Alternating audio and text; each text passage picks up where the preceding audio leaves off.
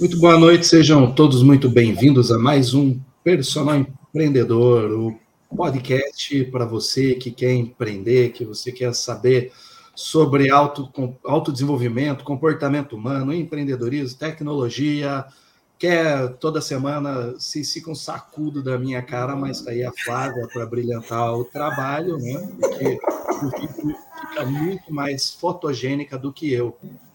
E hoje temos a presença mais do que especial, nosso convidado muito especialista em comportamento humano, enfim, ele vai falar bastante sobre isso na live de hoje, que é o quem? O Alan Diniz. Seja muito bem-vindo, Alan.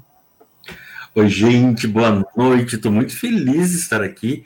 Me sinto extremamente honrado com esse convite e bora lá, vamos falar, conversar gerar ideias e principalmente ampliar as nossas dúvidas. Que legal, seja muito bem-vindo, Alan, bem-vindo, Léo. Todo mundo que já está aqui, sejam bem-vindos. De fato, hoje a gente tem um assunto muito legal. A gente vai falar sobre o comportamento aplicado e o que isso influencia no mercado, né? Então, assim, a, nós aqui de educação física, essa semana o presidente sancionou uma lei regulamentando de fato a profissão da gente, entrando nessa lei também os técnicos, os conselhos, né? Então a gente precisa entender um pouquinho das nossas emoções e como a gente colocar o nosso olhar, a nossa percepção a favor da nossa profissão. E assim a gente ter mais sucesso. E ninguém melhor do que o Alan para falar isso com a gente por ser especialista em comunicação e comportamento humano. Porque esse vozeirão todo é sim de um radialista, né? Mas, é mas além disso, tem um comportamento humano que agrega as pessoas, entender de pessoas e como agir. Então, nosso bate-papo é sobre isso. Mas antes, a gente vai pedir uma coisa. Tem essa setinha embaixo, ó. Vamos compartilhar e chamar os nossos amigos, os nossos colegas.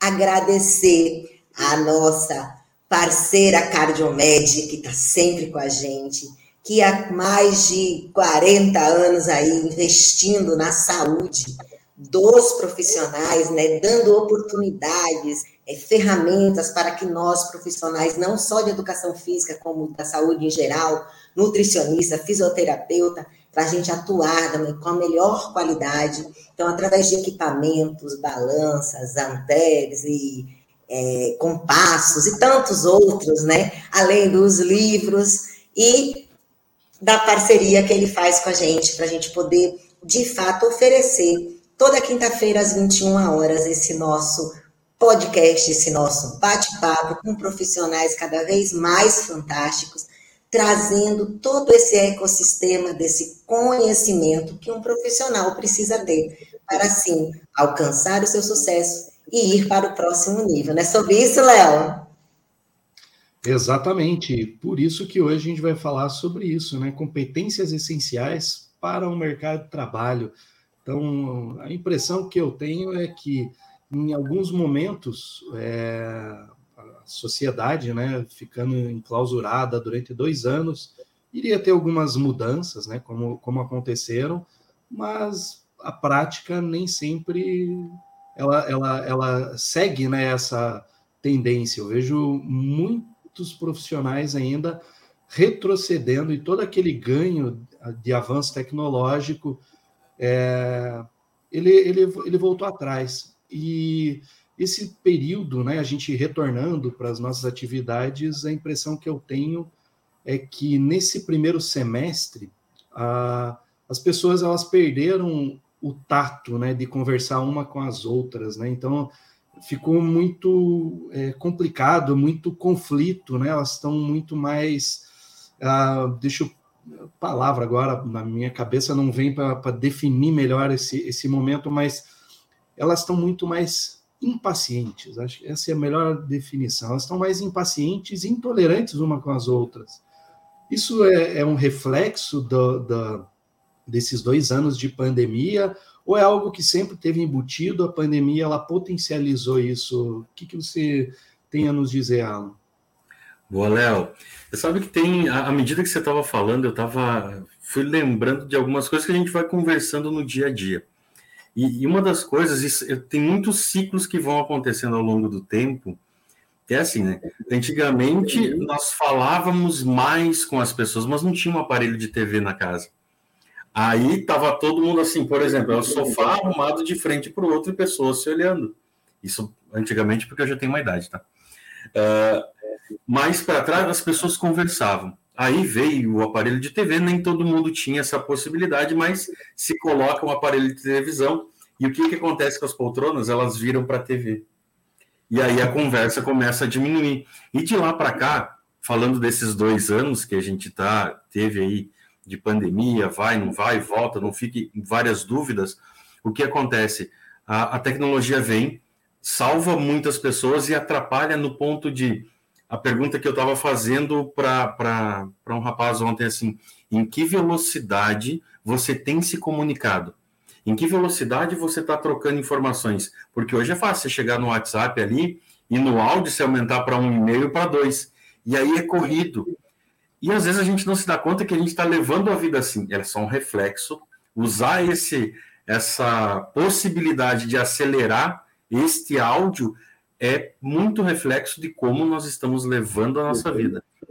E aí o que, o que vai acontecer naturalmente é aquele convívio meio assim, conheço mil pessoas, tenho cinco mil amigos na internet que converso seguidamente, mas não consigo ficar dez minutos falando com a pessoa olho no olho, trocando uma ideia, aprendendo com a pessoa e compartilhando o meu conhecimento. Eu, eu penso que esse é o grande desafio hoje. É nós nos darmos conta de que parar e ouvir uma pessoa é extremamente bacana e vai fazer com que nós voltemos um pouco a nos conhecer também, porque daqui um pouco eu já nem sei mais quem eu sou. Sabe, é tanto, é tanta é, outra outra fase que eu vi de uma menina que trabalha com a internet. Eu falei para ela, ah, que curioso, né? Fui fazer um trabalho aqui, catei uma foto antiga que eu tinha e fiz o, o post que eu precisava fazer. Eu disse, como é que você faz? Ela disse, cara, na internet você é quem você quiser ser. Eu digo, pois é, mas e aí? Uh, e a autenticidade? Para eu, particularmente, eu trabalhei com rádio, eu comecei a trabalhar em rádio em 1999. E assim, embora é, eu penso que é importante ter um esqueleto para a gente saber uh, uh, o trilho que a gente vai seguir, é importante também a espontaneidade. Então, de forma que eu quanto mais eu for eu mesmo, mais natural possível, na minha visão, na minha opinião, é o que mais conecta as pessoas.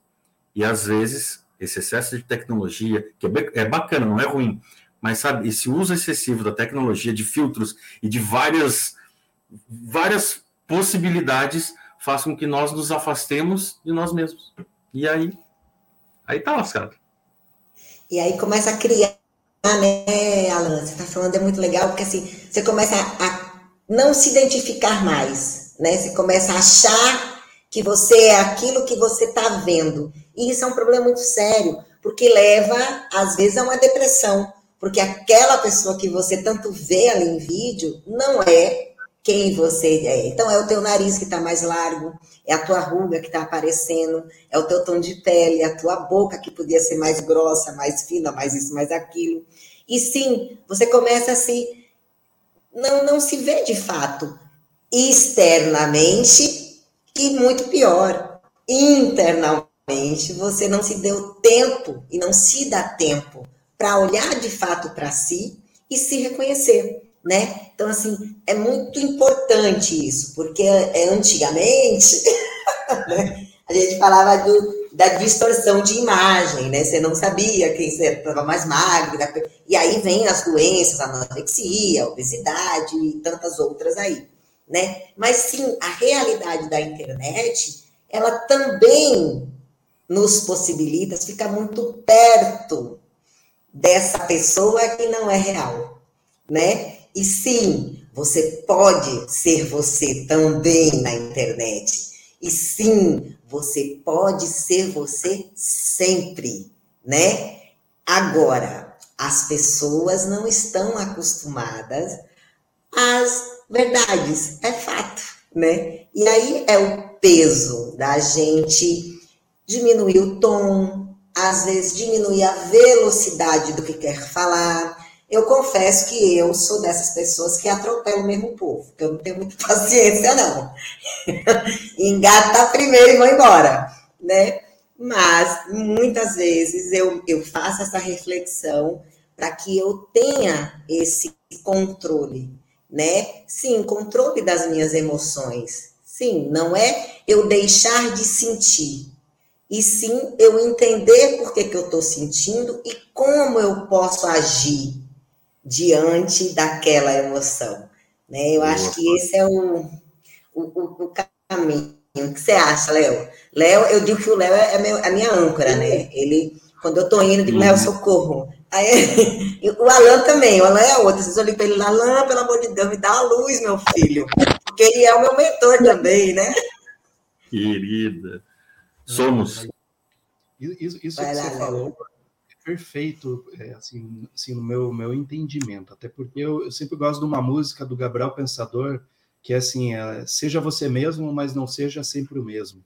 Então, não adianta eu falar assim, ah, é, que é a síndrome de Gabriela, né? Então, ah, eu nasci assim, eu cresci assim, eu vou morrer assim. Então, a gente tem que se permitir ter mudanças, né? Já dizia Darwin dentro da teoria da evolução que você tem que se adaptar, né? Fica quem consegue se adaptar a determinadas circunstâncias. Claro, você não é obrigado a aceitar tudo o que te, o que te move. Até porque, se a gente for pensar dentro do, de um conceito de qualidade de vida, a gente tem que ter a nosso norte, ou, a, na verdade, o nosso, nosso alicerce pautado em cima de valores, né? de, de crenças. Só que isso, dependendo das circunstâncias, você pode mudar. Ah, e essa mudança que ela tem que acontecer para a gente se adaptar. A gente não vai burlar ah, um, um, princípio que é imutável dentro da vida, mas ajustar conforme ah, esse avanço tecnológico, esse avanço eh, de recursos que a gente tem hoje em dia para tocar a nossa vida. E, e quando a gente fala nessa questão do, do relacionamento entre pessoas, até outros, outros bate-papos eu até falava isso, falava assim, eu sempre me incomodava com esse, essa questão, ah, o atendimento ele tem que ser humanizado, porque eu, eu tinha dificuldade para entender, pô, mas humanizado, nós somos seres humanos, até hoje eu brinco, eu, né, eu vou dar uma palestra, falar assim, tem algum alienígena, algum extraterrestre? É, porque, eu, porque eu falo assim, poxa, mas não faz sentido eu, eu falar de, né, espera-se, né, pelo menos aquela coisa assim dos bons costumes, do bom relacionamento, de você ser educado, né, na ação. É, pô, é, é, o que hoje é o diferencial. As pessoas elas têm que parar de olhar para si, para o umbigo e começar a olhar para o próximo. Ah, mas o meu problema é mai, maior do que o seu. Cara, é inevitável passar por esse mundo e, ter, e não ter problema. A questão é Sim. é como a gente vai levar isso. Então, aí vem o que eu estava falando antes, né? É, a, a, forma de se comunicar ela mudou. E essa, essa, esse período de evolução a gente não aprendeu, porque tem coisas que não tem como, dentro de um Estado democrático de direito, tudo está na legislação. Então, tem muita, é, muita, muita questão de, de, do coletivo, né, do, da sociedade criar regras e a gente muitas vezes não consegue sair dessas regras. E, e a pergunta que eu quero fazer é exatamente nela, né, nesse sentido. Com tanta mudança, com tanta é, democratização de informação, as tribos que antes a gente chamava de tribos, hoje a gente fala de comunidades, de as pessoas estão em bolhas a lupa ela aumentou, ou seja, a gente olha por um microscópio hoje a, a, as pessoas e está mais preocupada com detalhes que outrora não eram tão importantes, ou a gente sempre foi chato e hoje a gente está mais chato ainda com relação a isso? Cara, eu penso muito assim, isso potencializou, sabe? potencializou no sentido de, cara, às vezes eu olho para a pessoa e, e falava sobre rótulos alguns dias atrás. Qual que é o problema do rótulo? Cara, eu olho para a pessoa e já tum, boto na testa dela lá um, algo que não é ela o tempo todo. Então, se num, milésimo de segundo ela foi aquilo e aquilo me machucou, quem tem que me tratar sou eu. Não é eu querer que ela mude para eu me sentir bem. E, e, esse, e aí vem o ponto, assim, né? Tem, eu gosto do, do, do, do escritor norte-americano, que ele, ele, não é só um escritor, mas ele conseguiu reunir várias informações de vários pensadores, aonde uma das ideias é jamais, em momento algum, eu vou conseguir me pôr no lugar do outro, no, no, no cerne da questão, porque eu terei que viver exatamente tudo aquilo que ele viveu, eu terei que passar por tudo aquilo que ele passou para sentir aquilo que ele está sentindo. Mas, porém, entretanto, contudo, todavia, é possível eu chegar próximo daquilo que ele está sentindo com perguntas e principalmente com atenção. E a gente volta na velocidade. Se eu tenho tempo, se eu tenho tempo para, travou ali. Se eu tenho tempo para prestar atenção na outra pessoa, isso vai dar uma velocidade gigantesca. Um dia eu estou passando pela, pela sala aqui de casa, minha esposa estava assistindo um seriado ali, e era muito engraçado, porque assim, na minha visão, eu, olha só, eu falando de rótulos, eu, na minha visão, aquele seriado, aquele seriado era legal e falava muito sobre negócios, aquela vida louca de eu quero ganhar mais e tal. Mas eis que estou passando pela sala e ouço um dos atores dizendo assim: Você sabe por que eu ganhei esse negócio? E o outro pergunta: Como? E aí ele diz assim: Porque eu me interessei verdadeiramente por ela. Eu dei dois passos para trás e disse: Volta um pouquinho que eu quero ver o que, que aconteceu. Cara, ele não estava conseguindo, no, no episódio em questão, ele não estava conseguindo fechar um negócio com uma determinada pessoa. Mas quando ele se interessa verdadeiramente por essa pessoa, o que acontece é que ele descobre histórias da mulher, do filho, da família, e ela diz assim: Nossa, você se interessou pela minha história? Sim. Bom, agora eu passei a confiar em você. Legal. Outra, outra coisa assim, ó, tem pessoas que vão levar isso para o mal, vão me interessar e depois vou tirar proveito. Cara, que bens a Deus não são as pessoas que nos assistem aqui no Personal Empreendedor. É. Tem pessoas maravilhosas que vão levar isso para o bem. Se interessar verdadeiramente não é só para ter algo em troca, mas é para ser genuíno. Sabe, ser genuíno, único e exclusivamente genuíno. E os dois ganham. Os dois vão caminhar a passos largos para um momento bem bacana profissional e pessoal.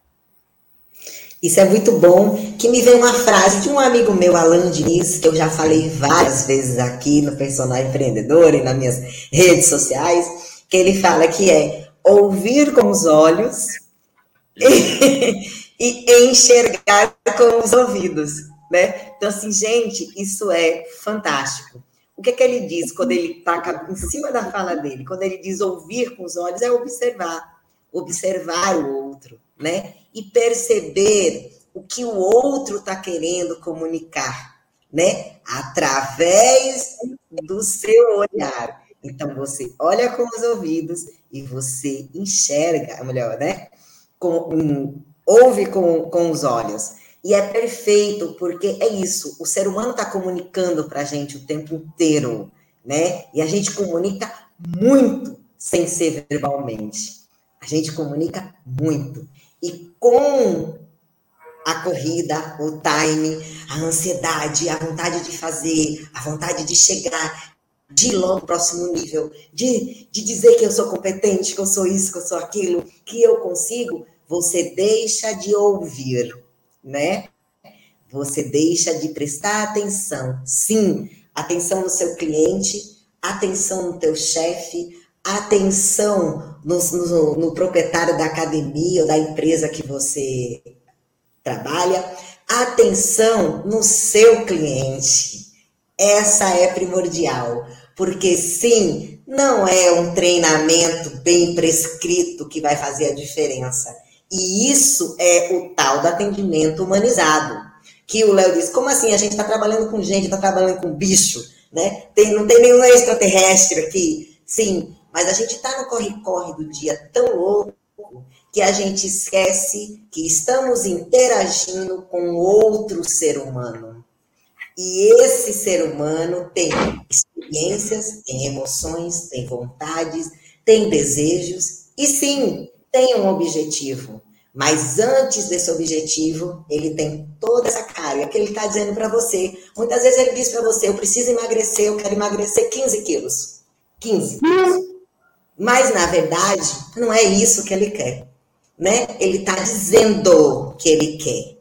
Mas por trás desse dizer tem uma mágoa grande em cima daquela gordura, tem uma cobrança grande porque ele está com desentendimento, de repente, com o companheiro, com a companheira, né?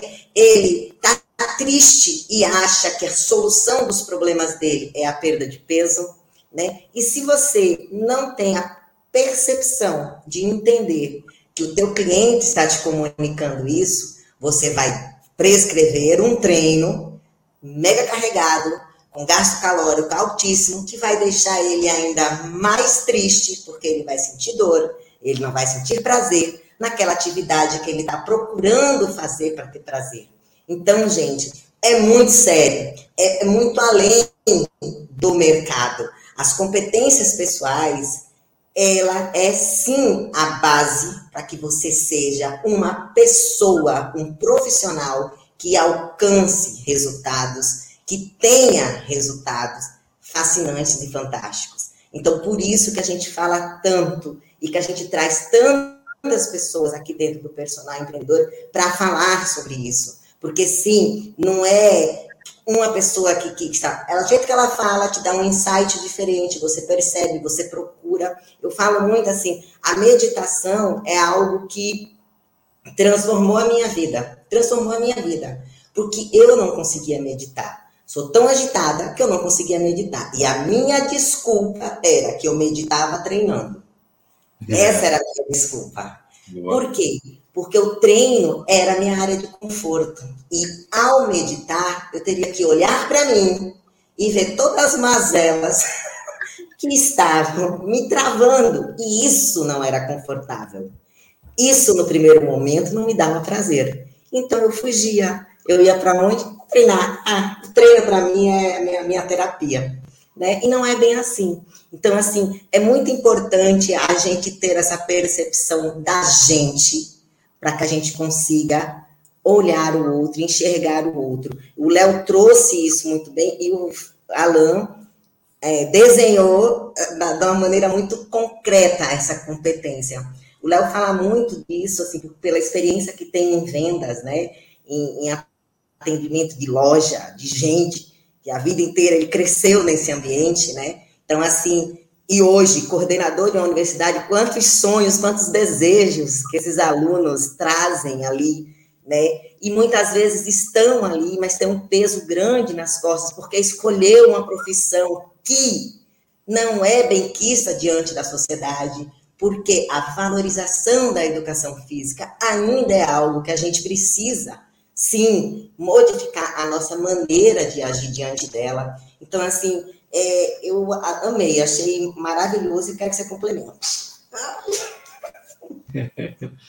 Não, é, eu, em cima de tudo isso, né, o que, que a gente pode é, falar?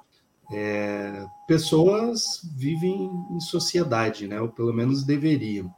Só que o, Só que o que, que acontece? Uh, existe dentro disso alguma, algumas é, crenças né, que limitam a atuação da, das pessoas no relacionamento para que seja um relacionamento, vamos dizer assim, puro, simples. Né? E, e algumas verdades que acabam né, trazendo, que vão tornar base para essas crenças são é, manipulação é errado. E eu falo, mas poxa, se você está vendo uma pessoa que vai se jogar de um penhasco, você vai tentar manipulá-la para que ela não cometa isso. Então, tudo muito da onde que, e, e o porquê, né? Qual é o propósito da, da determinada é, atitude, né? Você está manipulando por quê? Aí, beleza, ah, você não vai usar o termo manipulação. Persuasão é um, é um termo politicamente correto. Então, vamos persuadir as pessoas. Mas agora a gente está vendo o quê? Ah, persuasão não pode, porque você está me persuadindo é porque você quer algo em, em troca. Eu falo, pô, desde que o mundo é mundo, a sociedade ela se desenvolveu com relação a interesse. Eu vou me relacionar com pessoas porque tem um interesse. E assim, o que o Alan falou antes, eu levo na minha vida, porque eu, eu, gosto de história, eu gosto de saber das pessoas, não importa quem, o meu interesse está nisso, em se aprofundar e conhecer a pessoa, para que seja uma via de mão dupla e não um monólogo. Ah, eu só vou conversar com você porque você é o presidente de tal corporação, porque você é o diretor. É, é, é simples, você, tem que deixar a marca e as pessoas vão deixar a marca na tua vida. E essa experiência que você tem dentro de um diálogo genuíno, onde o interesse é estar interessado no outro, é o que traz essa profundidade. E é, quando a gente pode falar assim, a gente está vivendo a super, superficialidade do Twitter, né? onde em poucos caracteres eu expresso toda a angústia da alma humana e começa a debater e ofender, então você não tem sempre profundidade, você cada vez alarga mais, distancia mais as pessoas, porque elas vão ficando receosas e acabam ficando é, temerosas. Poxa, será que eu posso falar isso? O que será que ela vai falar? O que vai achar? O que vai pensar? E de repente eu perco e cerço a minha liberdade de algo que está na minha imaginação que eu criei como verdade. Só que na prática eu estou pouco lixando, porque se eu não estou ofendendo ninguém, se eu não vou matar, eu não vou roubar, não vou destruir ninguém, o que te impede de você ser quem você é? Óbvio, eu tenho que ter um, um vocabulário gigantesco para poder me comunicar e me relacionar com um, um inspetor né, de segurança, um diretor de uma empresa, com um médico, com um juiz. É a forma como eu vou me posicionar, é a comunicação ela tem que ter diferente. E eu penso que, enriquecendo dessa forma, o meu vocabulário, a minha forma de agir, uh, eu acabo me adaptando para qualquer perfil de pessoa, não importa quem ela seja. Né? Se a gente for trazer para a Bíblia, a Bíblia ela é bem, bem bacana na narrativa, porque Jesus Cristo, quando ele falava para a multidão, eu falava por meio do que? De parábolas, né? E quando estava com, com, com os discípulos que eram mais próximos, era sempre um tom de mistério. Então, isso mostra que é, eu posso me comunicar de forma diferente, depende do público, depende da tua audiência. Pô, meu relacionamento com a Flávia pelo telefone é, é, é um. Quando a gente está conversando aqui, a gente usa boa parte, mas é, é uma forma de se comunicar, porque eu tenho que olhar para um buraquinho de uma câmera que tem gente assistindo, né? Então é, é, é, nesse ponto, né? Acho que as pessoas elas ainda têm muita dificuldade com essa avalanche de informação e assim, eu acho que uh, é muita é muita fórmula mágica que assim, ah, eu vou seguir isso e eu vou ficar feliz e não se permitem mais ser tristes. E é engraçado porque em, em tudo isso a gente sempre tem que ter assim, a gente pode experimentar ou a gente pode ser sábio escutando que os nossos entes queridos eles nos orientam, né? Então a vida acaba sendo sendo dessa forma, né? Então a gente acaba é, seguindo um, um, o que a história já mostrou que não funciona, mas a gente insiste em mudar o, o cenário, mas o roteiro é sempre o mesmo. É, é dessa forma ou, ou é algo diferente? Não, ele disse assim, comigo vai ser diferente. Eu vou fazer diferente, ele não sabia. Mas, gente, eu falar, deixa eu comentar com vocês aqui algo que, assim, uma grande pensadora, grande, grandíssima pensadora, chamada Dorvalina, popularmente conhecida como minha avó. Ela dizia que tudo na vida, na vida toda, tudo que é demais é demais. Mas, vó, não faz sentido isso, filho. Vá lá, enche um balde d'água e tente tomar numa vez só. Não vai ser demais essa água, você vai se afogar. Ah, se pegar muito sol, você vai se queimar, e assim por diante. Então, ela sempre falava que tudo que é em exagero é ruim. E aí, nessa parte da, da, da, comunicação, eu comecei a trazer isso agora, né? Depois dos 40 anos, é que eu comecei a levar um pouco disso para as pessoas que eu, com quem eu tenho convivido mais. E eu, por escolha, tá, pessoal, para nós que estamos aqui, para todos vocês que estão aí nos assistindo. Assim, uma das coisas que eu escolhi fazer na minha vida para manter uma certa linha de, de, de comunicação rápida com as pessoas. Eu tenho evitado, em alguns casos, falar quem é a fonte. Então, em muitos momentos você vai dizer, vai me ver falando: "Ah, tem um pensador que falou isso" e relacionado ao que ele falou, ou que ele escreveu, ou que ele disse, eu penso determinada, determinado assunto. E um dia eu estava contando para uma pessoa isso, eu falei, ah, teve, eu parei de falar. Eu falei, mas por quê? Eu digo porque no, do jeito que nós estamos vivendo hoje e que o Léo trouxe antes da questão da lupa, sabe, se a gente realmente era chato, ou, cara, é assim, às vezes eu vou dizer, uh, Peter Drucker, por exemplo, Peter Drucker fala lá, uh, em algum momento ele diz que é importante ouvir o que não foi dito. Isso, e eu lembro disso que eu coloquei no meu primeiro curso, quando eu criei tempo atrás. Mas aquele cara que odeia Peter Drucker, seja pelo motivo que for, ele vai parar de me ouvir. E vai dizer, não, mas esse cara ali, quando ele falou isso, ele estava pensando isso aqui. Gente, você estava lá para saber como estava pensando, velho. Mas aí, o que, que eu adotei? Eu, eu deixei só de falar em muitos casos, porque a pessoa vai deixar de ouvir o que eu quero transmitir para ficar pensando que o outro falou mal de algum, de algum motivo. E nesse, nesse rolo todo, eu estou contando para um cara dessa história, cara, eu acredito, falando para ele, né? Acredito que isso vai te ajudar. Então, assim, uh, conta o milagre, mas não necessariamente conta o santo. Tenta saber um pouco mais do teu interlocutor, o que, que ele pensa a respeito da pessoa que falou, para ver se vai dar boa. E aí eles estão me diga uma frase aí. Eu falei, cara, eu gosto muito da ideia de que quando nós alinhamos todos os nossos pensamentos bons a nosso respeito, com as nossas ações, cara, esse é o plano ideal. É assim, cara, eu penso que eu sou uma pessoa boa, batalhadora, acordo cedo, malho, me alimento super bem, no caso não, mas me alimento super bem, malho pra caramba, sabe? Sou uma pessoa super alto astral e tô sempre ligado no 220. Isso é o que eu penso. Na prática, se eu conseguir aliar isso, na prática, esse é o mundo ideal. Quem falou isso? Eu falei, cara, não interessa.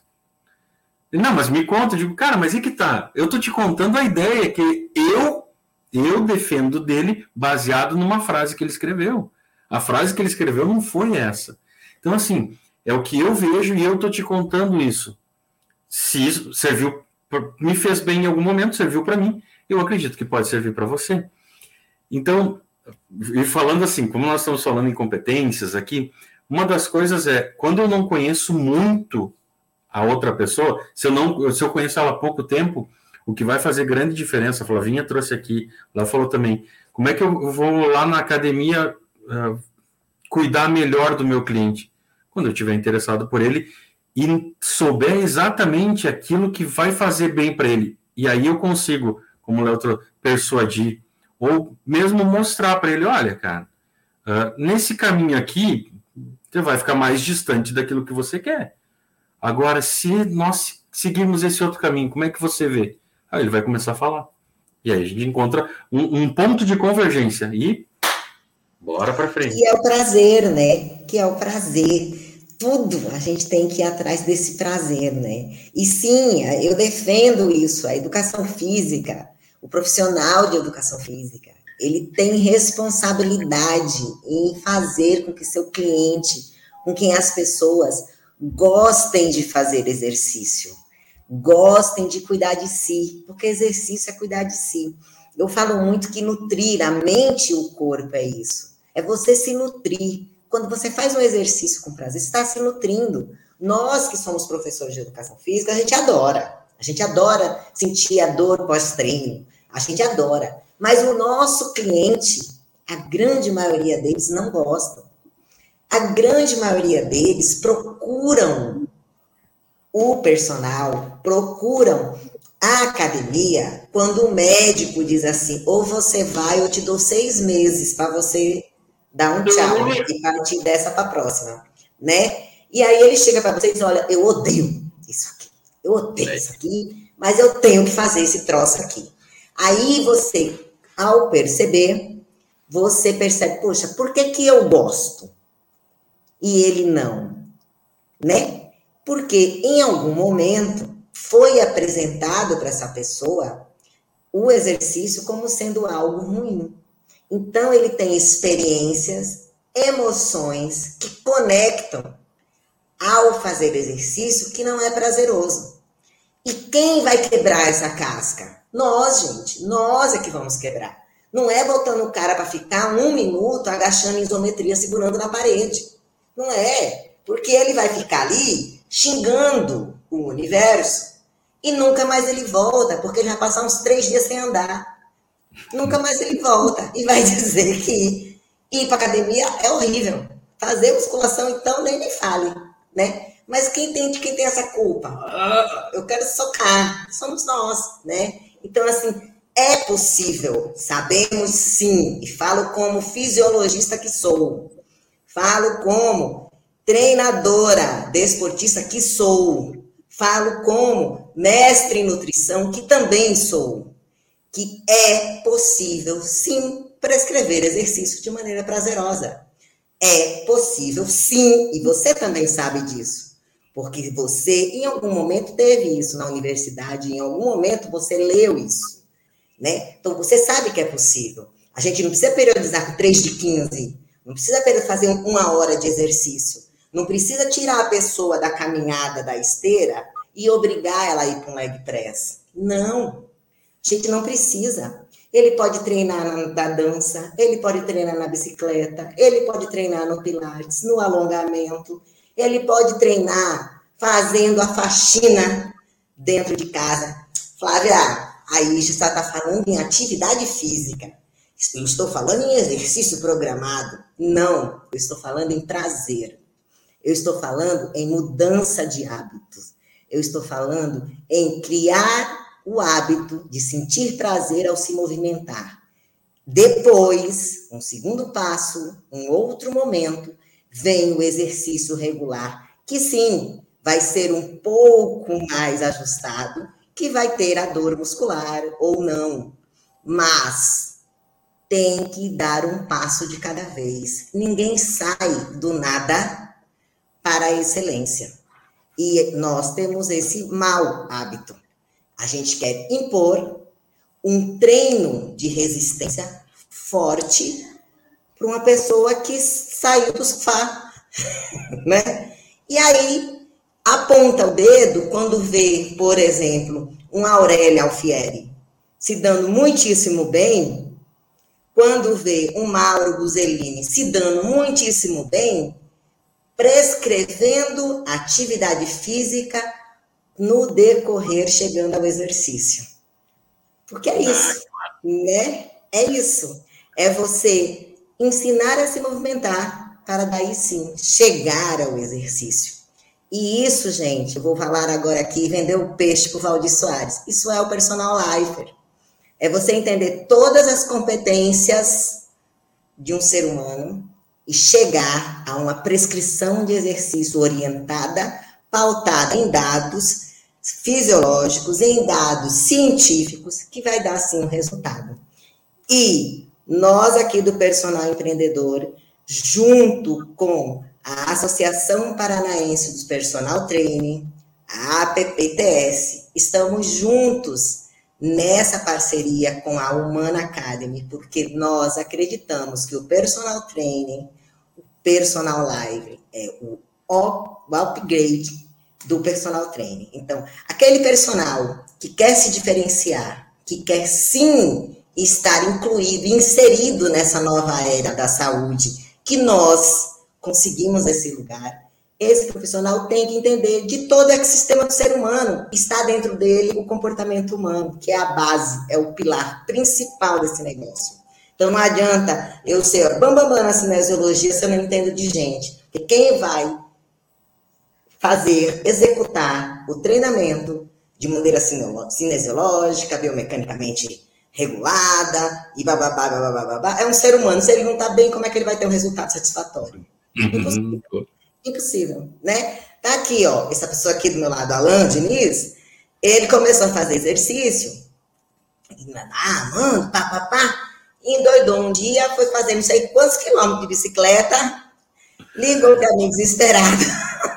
Passou sei lá quanto tempo, porque fez uma lesão na panturrilha gigante, né? Que ficou um monte de tempo tratando essa panturrilha. Isso foi prazeroso? Foi, Alan? Achei que era um meninão ainda, né? Aí fui é. pedalar, fui correr, fui malhar, fui fazer não sei o quê. Falar nisso, é que você estava falando um negócio, agora me ocorreu duas coisas, né? Uma delas, assim, Léo, aqui, aqui em Santa Catarina, onde eu moro, a gente trabalha com wakeboard também, né?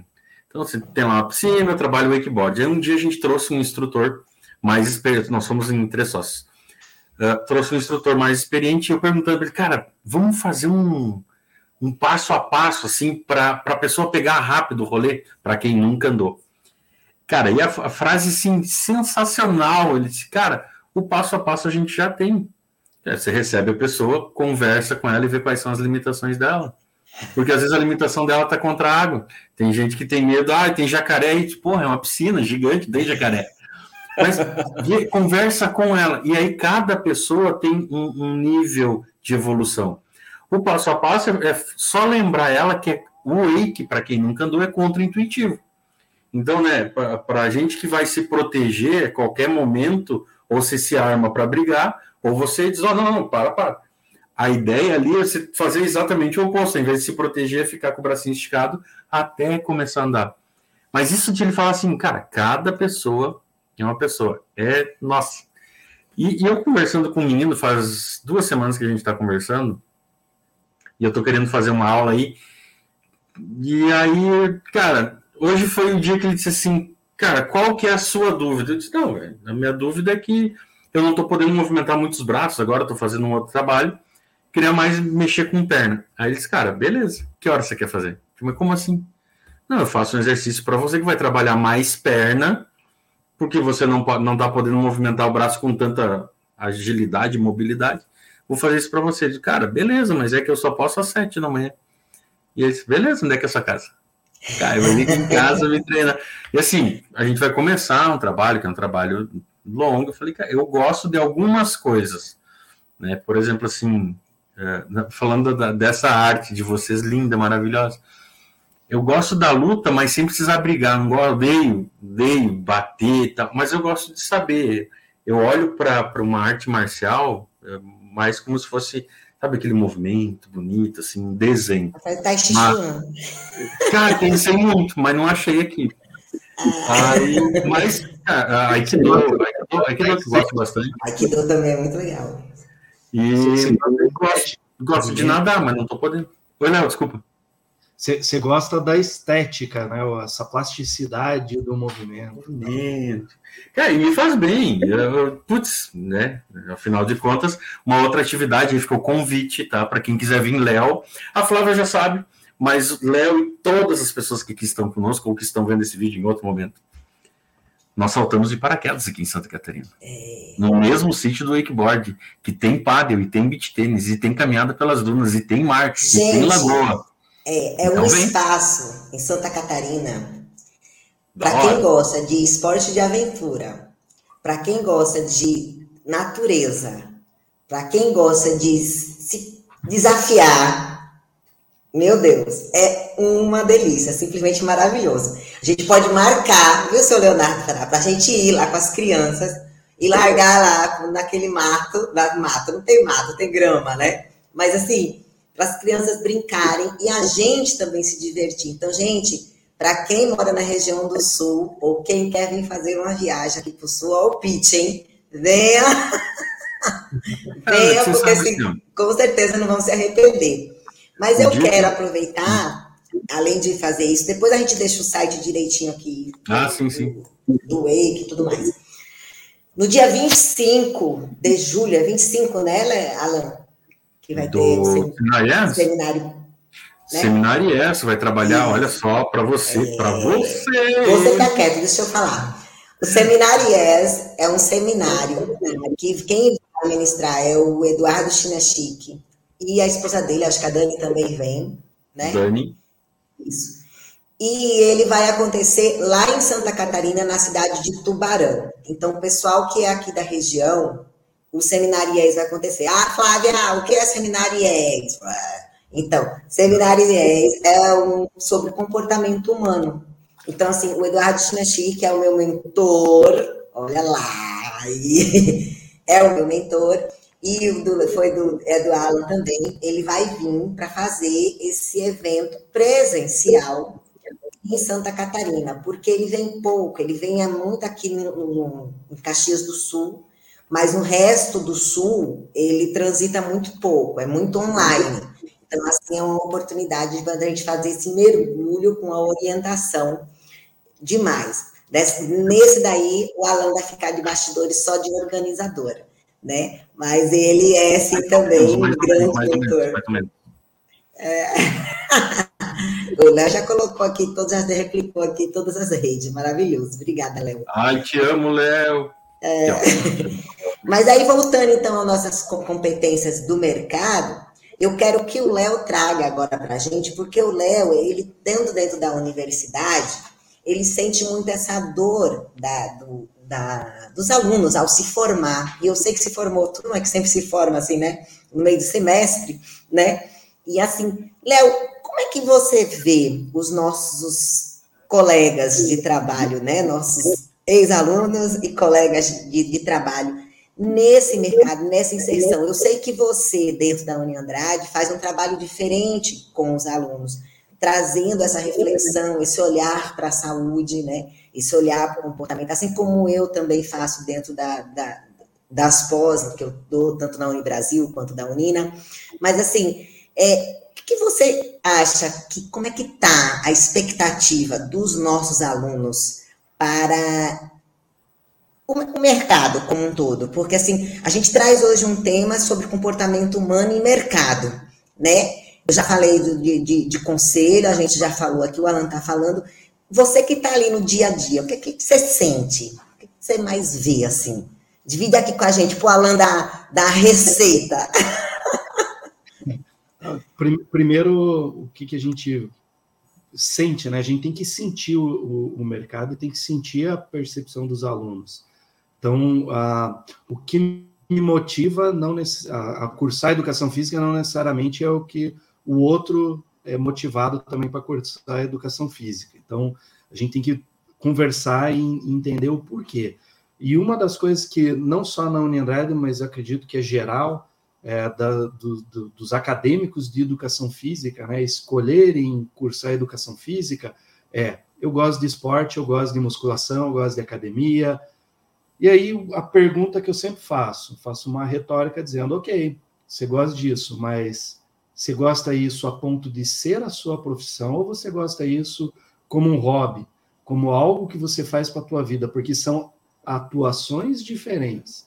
Se são atuações diferentes, não adianta você vir com essa mentalidade de que você é inclinado para ter esse comportamento e sente prazer e gosta porque você quer esse resultado e está acostumado com isso, é uma coisa. Outra coisa é você convidar, é, pessoas e conversar com pessoas que não têm essa mesma inclinação, que a inclinação é ficar na frente de um computador ou sentado num sofá ou sexta-feira para o bar, é, porque tem outras inclinações para o comportamento dela. Então, uh, ela quer uma satisfação, sentir prazer de forma diferente. Então, o que, que você quer? Porque se a tua resposta for, não, eu quero é porque eu gosto de esporte, putz, você já limitou muito o, o curso, porque você vai olhar o, a, aquilo que você tem afinidade. Então, por exemplo, qual, o que, que você vai ter afinidade? Em disciplinas que vão somar com aquilo que você sabe, aquilo que você experimentou e vai fechar o canal de aprendizado para disciplinas que vão formar outra área do que é o ser profissional. Então, quando eu falo que o ser profissional tem que ter um pano de fundo que vai remeter ao que é a profissão. Como que a educação física pensa?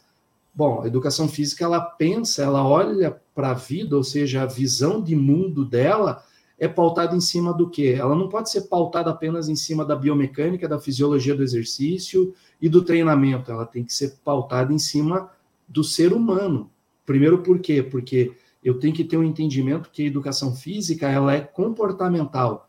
Se eu tenho esse entendimento, ela é comportamental, eu começo a valorizar disciplinas como psicologia em saúde, atendimento, né, marketing, eu começo a observar outras áreas do conhecimento que vão agregar valor para eu me tornar um profissional de educação física. Aí, e nisso é o argumento que eu uso que está na DCN do curso, que é uma formação generalista. Então, a especialização ela vem depois. A partir do momento que eu antecipo uma, uma especialização, eu chamo de especialização precoce na graduação, eu acabei de matar a profissão, não o profissional, a profissão. Porque daí eu tenho o quê? Eu tenho uma série de profissionais graduados a nível superior, mas de atuação técnica, e não a nível superior, que é totalmente diferente. Então, a, a, a gente sempre fala, se eu limito vocês, né, vocês acadêmicos, a dentro de 3.800 horas, 4.000 horas, dividido em quatro anos, com, né, somados em disciplinas, estágio, práticas e etc., para três, quatro disciplinas, por que, que você então estuda quatro anos? Por que, que você se especializa? Então não faz sentido você estar tá abrindo margem para o cara que quer ser instrutor de academia não precisar ter a formação a nível superior, uma formação técnica, como é em outros países, que você faz um curso de um fim de semana, uma semana, um mês, mas não quatro anos. Agora, outra coisa que sempre falo, e a gente precisa, dentro da educação física, como outras áreas também, que, que na verdade hoje todas as áreas você precisa aprender a se relacionar com outro, né? E isso deve ser estimulado dentro da graduação. Então a graduação ela tem que ser apenas não apenas aquela o estudo formal, mas eu possibilitar o relacionamento intra profissões e não esperar que o aluno depois de formado ele vá por uma necessidade de mercado se relacionar com outros profissionais. Porque se a universidade é um reflexo do que vai acontecer na sociedade, por que, que eu tenho uma, um negócio chamado vaidade acadêmica, onde eu me coloco como melhor do que outros profissionais?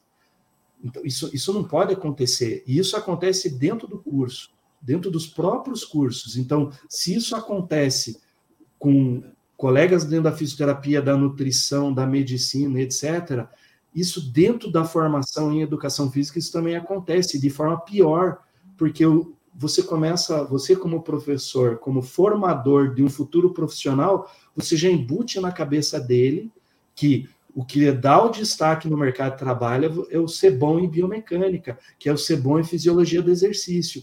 Só que isso está em uma capacidade técnica, não comportamental, não ser um ator ou um interventor de, um, de uma, um, uma profissão que se relaciona com outros, outras profissões, não apenas da área da saúde, mas de qualquer área. Porque eu, eu atuando como personal trainer, eu posso atuar com o presidente da República, eu posso atuar com um porteiro, posso atuar com advogado, com médico. É isso que, que traz. Então, se eu identifico esses problemas, eu tenho que corrigir esses problemas no processo de ensino e aprendizado desses é, futuros profissionais, para que eles entendam a necessidade do mercado e não aquilo que eles acham que o mercado precisa. Porque se eu tenho esse pensamento formado, eu chego no mercado de trabalho impondo a minha vontade e não ofertando e ajustando conforme a necessidade do, do cliente. Para finalizar, o que, que a gente consegue perceber em cima disso? Os indivíduos, né, os acadêmicos dentro da. Isso eu falo, acho que para qualquer graduação serve eles têm que experimentar o mercado de trabalho. O que é experimentar o mercado de trabalho durante a graduação? Ele tem que sentir na pele, em diversos ambientes, e não apenas aquele ambiente que ele, ele tem de prática conhecida, do esporte ou da academia. Ele tem que ir para um, um clube de natação, ele tem que tá com o pessoal do surf, tem que estar. Tá, enfim, qualquer área do movimento. Se quer trabalhar com idoso, vai prestar serviço em um asilo, vai conversar com pessoas aposentadas, vai, vai sentir o mercado. Converse com seus avós, converse com seus pais, com seus vizinhos, e vai percebendo essas necessidades. Porque só assim, identificando isso, eu vou conseguir criar capacidade intelectual para resol resolver esses problemas. Senão, vai continuar a mesma coisa eu vou sair, vou para a academia, fazer estágio, lá eu vou captar cliente para ser meu aluno de personal e vou continuar ignorando e fico o serviço terceirizado para a academia captar outros alunos que vão ficar nesse ciclo e eu não saio disso. Ou seja, porque eu não via necessidade de caminhar em um parque, caminhar em um shopping, andar em um elevador, andar no ônibus e enxergar que todas essas pessoas são potenciais clientes para a educação física, já visto a quantidade de pessoas com comportamento sedentário, com sobrepeso, com outras patologias. Então, quando fala né, nessa ideia de empatia e, né, eu não consigo colocar um lugar no outro, cara, conversa. Não tem, não interessa pelas pessoas, porque tem um, e eu sempre gosto de dizer assim, uh, existe, eu acho que é da Igreja Católica, mas hoje é, foi para outras é, igrejas, mas é um, vamos, vamos, chamar assim, é um, é um movimento chamado amor exigente. O amor exigente ele atua não apenas no cuidado de pessoas que têm alguma dependência química, porque o entendimento deles é se o indivíduo ele buscou uma válvula de escape por meio do excesso, abuso de álcool ou de droga, é porque o contexto em que ele está inserido tem um problema e ele usou isso para fugir. Então, enquanto o indivíduo ele está em uma clínica ou está em uma comunidade terapêutica, esse movimento ele trata a família também, porque se o indivíduo ele for ressocializado e a família tiver um problema e a comunidade onde ele tiver inserido também tiver problema, ele vai de tempos em tempos ele vai voltar para uso de droga, ou para abuso de álcool, vai, enfim. Então eu também tenho que mudar o contexto em que ele estava inserido e entender e identificar. E eu faço analogia com atividade física. Não adianta nada eu falar para o pessoal fazer atividade física, para o exercício físico é bom, que vai trazer é, saúde, se o meu dia a dia não condiz com, com, meu, com a minha fala, e principalmente não apenas do, do, ponto de vista estético, mas do ponto de vista comportamental. Se eu fico, é, se eu pego a mulher do empresário que é minha aluna de, de personal, se eu quero saber da adolescente que está dando mole ali para mim, enquanto eu, o pai está pagando e achando que está num ambiente seguro. Então, essas atitudes comportamentais, elas também precisam ser mudadas, porque senão o ciclo ele só vai se repetir. Eu fico nesse ciclo vicioso e não gera um ciclo virtuoso, né? Então, a educação física ela precisa evoluir muito, muito nesse ponto, né? É, não que essas áreas elas são menosprezadas, mas a gente tem que ter essa visão, né, essa visão de mundo como um todo, e não como uma fatia. Eu me estendi demais porque é algo que eu gosto, eu amo. Né, o, que massa, cara, que massa. Então eu, eu, eu penso e tento eh, procurar sempre intervir é, dessa forma. É, a última que eu fiz eu chamei um pessoal de, que trabalha com acampamento, gincana em acampamento, é, recreação em acampamento, e eu falei, cara, façam é, é, esse trabalho, porque você, não que você vai ser um recreador, mas você vai ter recursos que dentro de uma, uma, uma prática profissional, seja lá que for, em algum momento você vai utilizar esses recursos que você aprendeu nessa atividade, isso vai se vai te destacar da, da máxima pessoal que está ali que não que continua naquela cartilha que tem que fazer. Porque imagine, uh, você está com uma, um, um, grupo no ônibus, aí o pneu do ônibus fura, você vai ficar três horas lá parado, você vai ficar um olhando para cara do outro. Então, esse ponto que você tem que ter para, que é o que eu chamo de, eu não formo profissionais apenas, eu o meu papel é eu tenho que formar líderes. E líderes é o que vá à frente, que toma a frente, não o que sabe tudo, não, mas é o que tem coragem de tomar a frente, saber escutar e tomar a decisão para direcionar o, o, restante do grupo. É isso que eu, eu procuro como, como coordenador. Né? Então, Cara, da hora. Né? É. Da hora, da hora. Nada mais é que o desafio, né, Alan? E aí conecta com o teu wakeboard que você tinha falado Não, há pouco, é, né? É da hora, e assim, à medida que eu vejo falando, e principalmente falando sobre personal empreendedor, cara, tem, tem um campo gigantesco para isso, assim, uh, e eu olho da seguinte forma, né? Uh, um empresário aqui, a gente chama ele de empresário, mas qual é a formação dele? Ele é educador físico. Aí ele montou a academia dele pequena. E aí ele entendeu que ele não, ele não sozinho ele ia chegar num limite. Aí ele trouxe pessoas e a academia cresceu um pouco.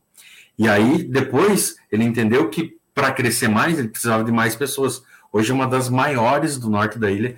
Cara, chegou a ter 2 mil alunos, gente. Eu, eu, eu não conhecia uma academia com 2 mil alunos. E aí já fica aquela esse negócio assim, caraca, isso dá. Mas assim, fez tudo sozinho? Não, fez dividindo, somando, crescendo. E o mais legal desse cara, mais legal, cara, ele está sempre perto dos seus colaboradores e associados.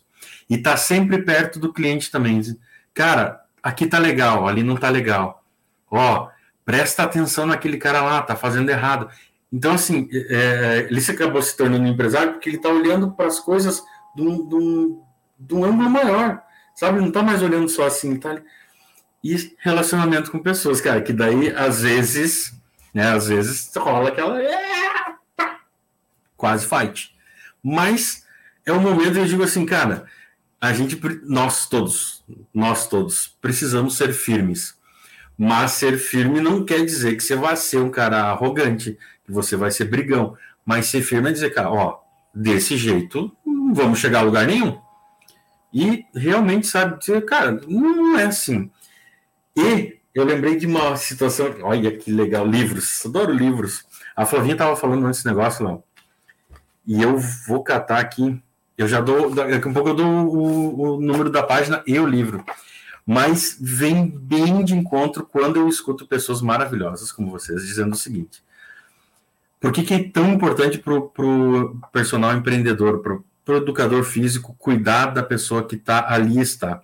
William James, que é um, também norte-americano, e, e, muito da área da, da psicologia. Ah, esse, esse, esse é muito bom. Ah, você passarinho, tá, o passarinho está feliz porque canta ou canta porque está feliz. É, é para mim a melhor citação dele é essa, porque não, eu ia falar que assim, ele fala muito do vai e como, porque não está ligado o, o, eu estar motivado para ir, não é junto, mas eu vou, né? Um pouco eu não tô, não tô afim, pô, amanhã tem que acordar às sete da manhã, seis horas, né? Vou fazer aula às sete, não tô afim, mas vai, cara, e a vontade vem, e aí começa a brilhar e o dia fica melhor e o sorriso vem junto e bora para frente, cara, e começa a fluir melhor as coisas. Sabe, passarinho. É, é potência de agir, né? Cara, é demais, demais, demais, demais da conta. É muito bom isso, vocês trazendo isso, Léo, que, que foi tão assim, né, feliz com a sua fala. Porque a gente fala assim, o profissional de educação física, não que o personal empreendedor seja só profissional de educação física, a gente trabalha para todos os, os profissionais autônomos. Mas o profissional de educação física acaba sendo o nosso maior cliente, digamos assim. Mas o profissional de saúde também, como fisioterapia, nutricionista, também está muito aqui com a nossa conexão. E aí, a gente sabe que tanto a educação física, como a fisioterapia, como a nutrição, tem um chuveiro, um guarda-chuva gigante de possibilidades para a gente trabalhar. Né? São muitas possibilidades. E por que a importância desse comportamento humano, desse olhar de ir, de agir e de fazer, dessa vontade de sentir prazer? Porque a gente precisa entender da gente o que faz sentido para que a gente consiga ser o melhor profissional naquilo. E aí sim, você vai conseguir especializar em algo, ser especialista em uma área, para que você daí desenhe o seu negócio, né? Então, eu entendi quem eu sou, o que me dá prazer, o que eu quero para mim como profissão, né? E como que eu vou fazer isso? E fazer. Fazer. Porque a gente só vai ser bom quando a gente fizer. A gente precisa experimentar. A gente precisa rever, a gente precisa corrigir a rota, a gente precisa ver como é que acontece, sentir na pele, literalmente. Porque o que está escrito no livro pode até ser a da ciência, mas foi experimentado por outra pessoa, e aquela pessoa não é você. O público que estava sendo experimentado também pode não ser o seu. Então, a gente tem que fazer. E nem sempre a gente aplicar 100% da ciência vai ter o resultado. E aí é o ouvir com os olhos e enxergar com os ouvidos. É você perceber a sua situação, perceber seu, o seu movimento, a sua ação, o seu contexto, o seu mercado e como você vai atuar para você ter resultado. Então é sobre isso, gente. O comportamento ele é sobre isso. É sobre você espelhar o outro, é sobre você entender que está espelhando, é você ter empatia com o outro, é você ser firme e saber dizer não. Porque sim, você é o profissional. Então, se você é físio, se você é professor de educação física, se você é nutri, sim, não adianta. O cara precisa emagrecer, que ele está com colesterol e triglicerídeo alto e com a diabetes dele elevada, glicose dele elevada. Ele precisa fazer uma dieta mais restritiva, mas não precisa ser a dieta ideal no primeiro momento. A gente pode ir aos poucos ensinando esse cliente, esse seu paciente, a ter novos hábitos para se alimentar melhor. Então, é sobre isso. Por isso a importância vai muito além de você e da prescrição. É você entender o contexto como um todo. É você entender que é trabalhar em equipe. Sim, porque o teu cliente é a sua equipe. Você só vai ter resultado se ele fizer. Se ele não fizer, o resultado não vai acontecer. E se o resultado não acontece, não gera valor no teu atendimento. Não gerando valor no teu atendimento, você não consegue cobrar mais. Você não cobrando mais, você não fica feliz com a sua profissão. Então, assim, é uma cadeia, é um processo. Então, gente, para de querer só prescrever. Para de achar que é a prescrição do exercício que vai fazer a diferença por teu cliente, que não é, isso é comprovado, não é. E sim, uma pessoa satisfeita, uma pessoa feliz, uma pessoa com mais saúde, é uma pessoa que vai ter um estilo de vida melhor e que vai sim ter resultados muito mais eficientes e muito melhor no seu contexto como um todo. Então, eu acho que a gente poderia é, resumindo a fala dos dois, eu acho que eu tentei conectar um pouco mais para ver se a, chave cai de vez. Não vai cair sempre, é, a gente não consegue, é humanamente impossível, né, a gente mudar, mas aos poucos, quando a gente se abre para ouvir o outro, para entender o outro, para experimentar através dos nossos neurônios espelho a experiência do outro, que é quando você lê, que é quando você assiste um filme, é quando você ouve algo, como o Alan falou, que ele passou e ouviu, fez, opa, me conectou com aquela frase dita pelo, pelo ator, né? É quando o Léo fala que ele olha para o aluno, né, que está saindo para algo novo e vê aquela expectativa, e muitas vezes também vê aquela decepção, né, que achou que ia acontecer e não aconteceu, e culpa a profissão, né? E não é a culpa da profissão. Se você não teve coragem de olhar para você e entender o que de fato te dá prazer e o que faz sentido na sua vida, não interessa se você vai ser formado em direito, medicina, em odonto, educação física, fisioterapeuta, você não vai ser um profissional bem sucedido para o seu contexto, porque às vezes o bem sucedido não é você ter dinheiro. Muitas vezes você está muito bem financeiramente, mas você não está feliz você está triste, você não está contente, você não tem tempo, e não é aquilo que você almejava na sua vida. Então, por isso a importância da gente realmente olhar para a gente e perceber, lá atrás, o que, que me fez buscar essa profissão? Né? Qual era o brilho que eu tinha na hora que eu decidi fazer essa faculdade? O que, que me, me trouxe até aqui? E esse me trouxe essa experiência, você conseguir trazer para a sua realidade que você está nesse momento e transbordar de maneira prazerosa para que o seu cliente também se sinta assim. Porque sim, a gente sabe que fisiologicamente é possível. A gente sabe que a gente vai, né, transbordar hormônios maravilhosos que vai dar prazer, sensações maravilhosas. A gente sabe que é gostoso estar num ambiente, num ambiente prazeroso. Sim, por que, que tem que ser ruim? Né? Então, eu acho que, assim, para mim, é, o, o desfecho final é isso aí mesmo, é a gente entender que padrão é esse que você está criando na sua rotina, na sua vida, e está se prendendo e não abrindo para novas possibilidades, para novas oportunidades, ou mais ainda, não abrindo para reconhecer que está falho, que precisa melhorar. Porque, sim, a gente precisa ter esse olhar e olhar, pô, eu posso melhorar aqui, eu sou capaz disso, porque eu posso, eu quero, eu mereço, eu sou capaz, eu sou, né? E fazer, porque nós somos sim, porque somos imagem e semelhança do homem lá de cima. Então não tem como a gente não ser capaz, não merecer e não poder. Eu acredito muito nisso. Ô, gente, até uma pergunta. Fala, pergunte.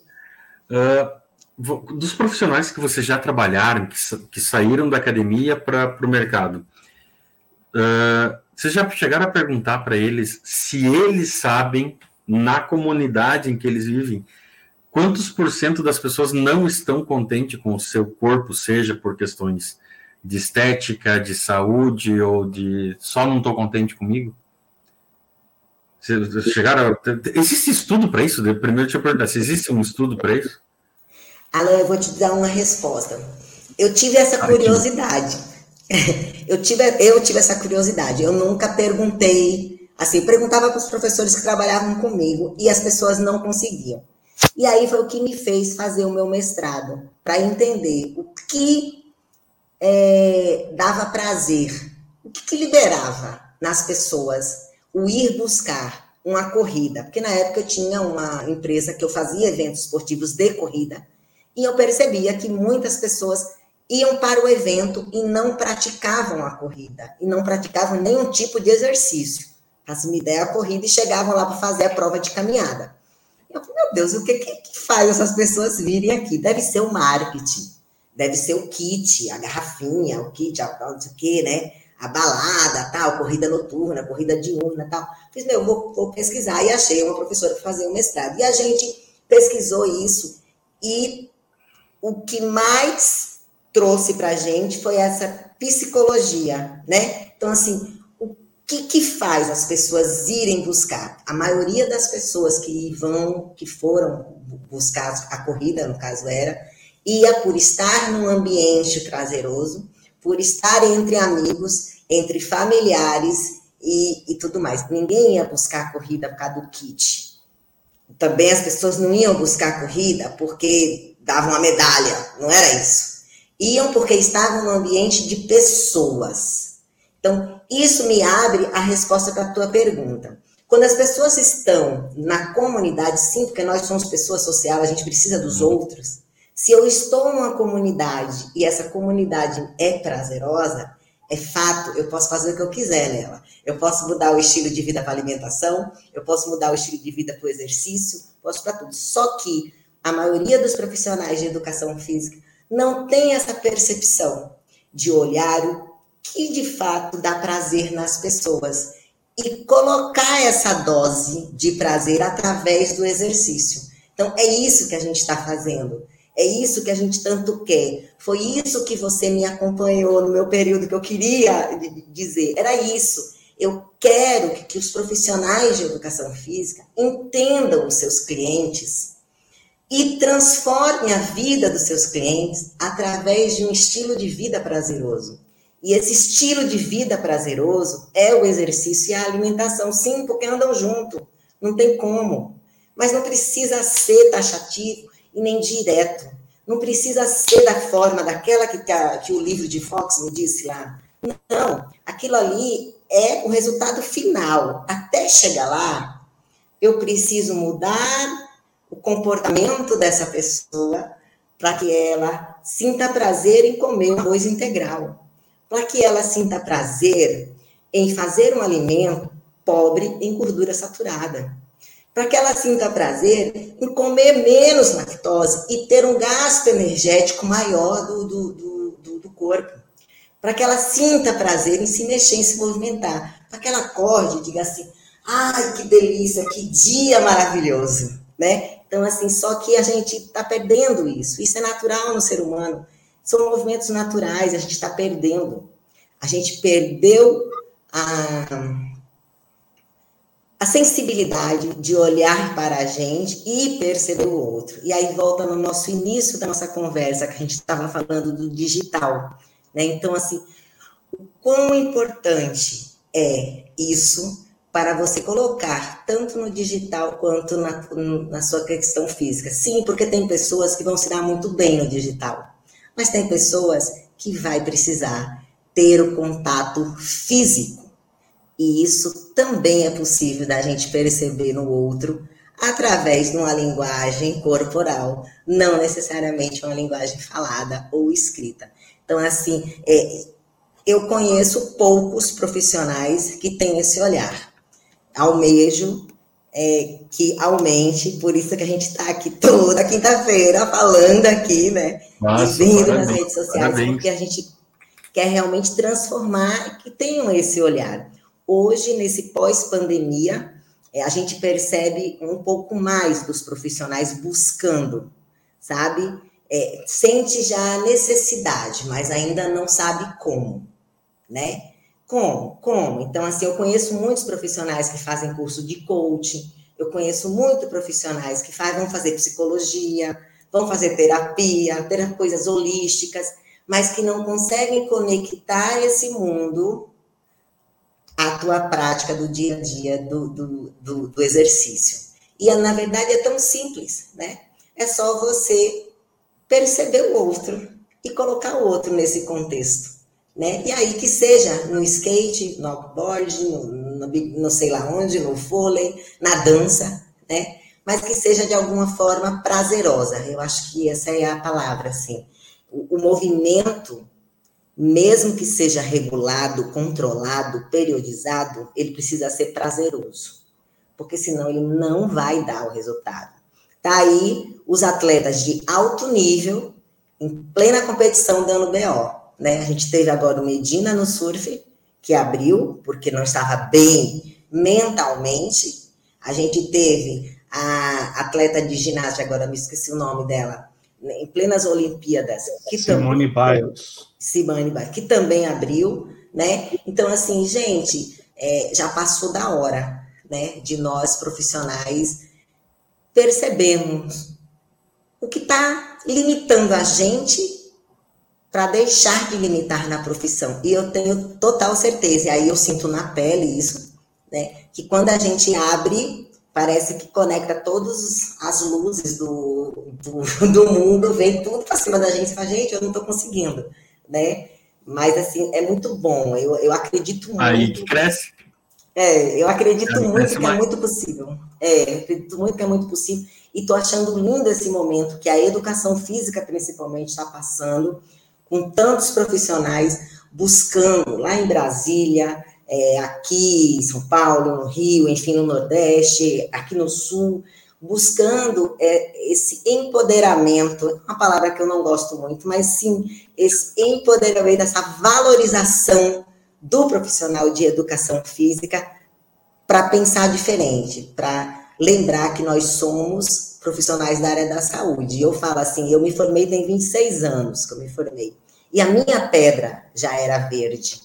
Né? Eu me formei com cinto verde, que era o mesmo da medicina. Né? Então, assim, por que, teve que virar azul? Meu meu nunca virou azul. Minha pele é verde do meu anel. Né? Então, assim, eu acho que a gente precisa. É... Não sei se eu consegui responder o que você, você perguntou, mas eu acho Não, é, que. É, é uma curiosidade, porque assim, né? É, eu vejo, e o Léo tá, na, tá nessa linha com a turma lá também, é, e é, é uma dúvida por que, que é uma dúvida? Porque, assim, às vezes, e falando de, de, de, possibilidades mesmo antes da formação, né? Às vezes a pessoa do teu lado, vizinho mesmo, vizinho, vizinho, ele vai te dar um, o famoso insight, você fazendo uma pesquisa na comunidade tão pequena. E aí, vai, e aí vai ter essas possibilidades de assim, opa, peraí, eu posso começar a trabalhar. Cara, confessar para vocês, o um menino lá do Juiz do Rio Grande do Sul, um dia me procurou dizendo assim, cara, eu não, não tenho, não tenho como pagar mais uma situação financeira aqui. Ué, mas o que, que você faz da vida? Eu conheci ele como lutador. Ele disse, não, eu sou lutador e tal. De cara, você gosta tanto dessa área, velho. Por que, que você não aposta nisso? Aí ele disse, não, mas é que a minha formação é fotógrafo. Eu disse, beleza. Vai lá então, tira foto e vende foto, que, né? Aí demais eu, pelo pouco, cara, eu tinha conhecido ele na barbearia, ó. Pelo pouco que eu conheci de você, pela paixão que você demonstrou na conversa sobre o esporte, sobre querer ensinar outras pessoas, sobre uh, o Léo falou antes também sobre valores, sobre os valores que, que essa arte traz. Cara, eu, né, minha opinião é que você deveria seguir esse, esse caminho. Cara, tempo depois ele mandou uma mensagem dizendo, velho, deu certo. Eu pensei, deu certo o quê, né? Deu certo. ele começou a juntar pessoas da volta, foi para uma academia, conseguiu um espaço do lado dele, tá, cresceu o espaço dele, hoje está com 30 alunos, que para ele está tá seguindo. E, e, por isso que eu, eu, fiz essa pergunta, porque eu imagino, tá? e agora é, é puro achismo. Léo, me ajuda, Flávia também. E achismo, assim, porque eu acho, cara, se, dificilmente você vai falar com uma pessoa que ela tá, a não ser que ela esteja realmente top, né? Todo bonito, trincado, que. E, mas não tá feliz na maioria das vezes. mas na maioria, eu acho, e achismo puro, é que as pessoas querem fazer algo diferente, mas não fazem.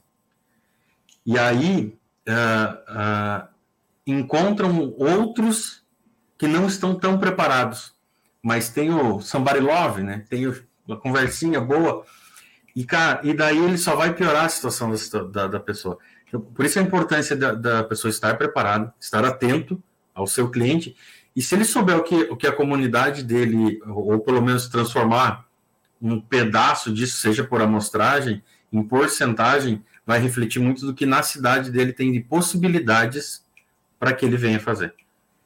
É, seja uh, dando aula particular, que nem esse cara vai vir dar aqui a aula para mim amanhã, seja oportunidades várias de você fazer parcerias com outras pessoas e outros eventos.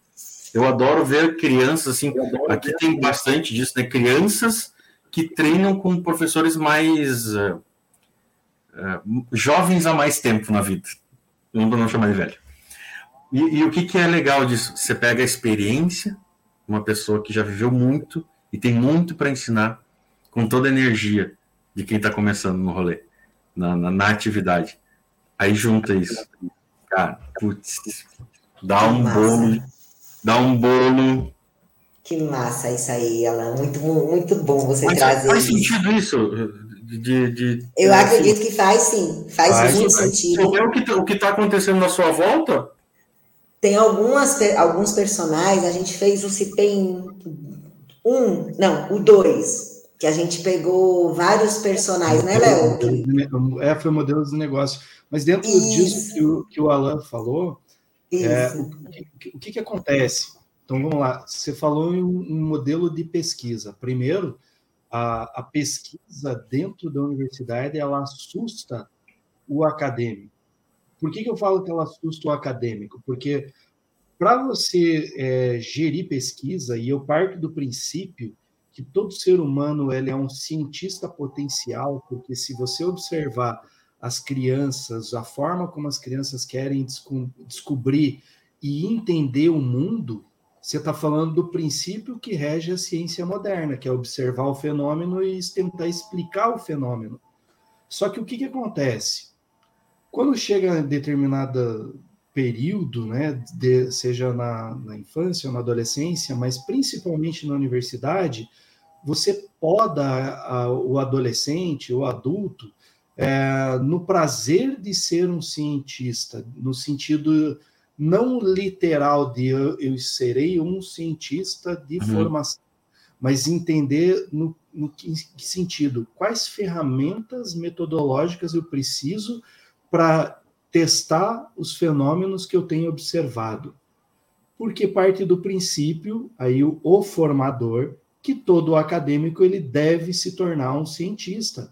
Só que para ele se tornar um cientista, eu tenho que sentir prazer no ato de ser um cientista moderno, que é passar, é estudar, é saber estruturar metodologicamente, participar de processos de dentro da pós-graduação, né, seja mestrado, doutorado, para daí eu ser um pesquisador cientista.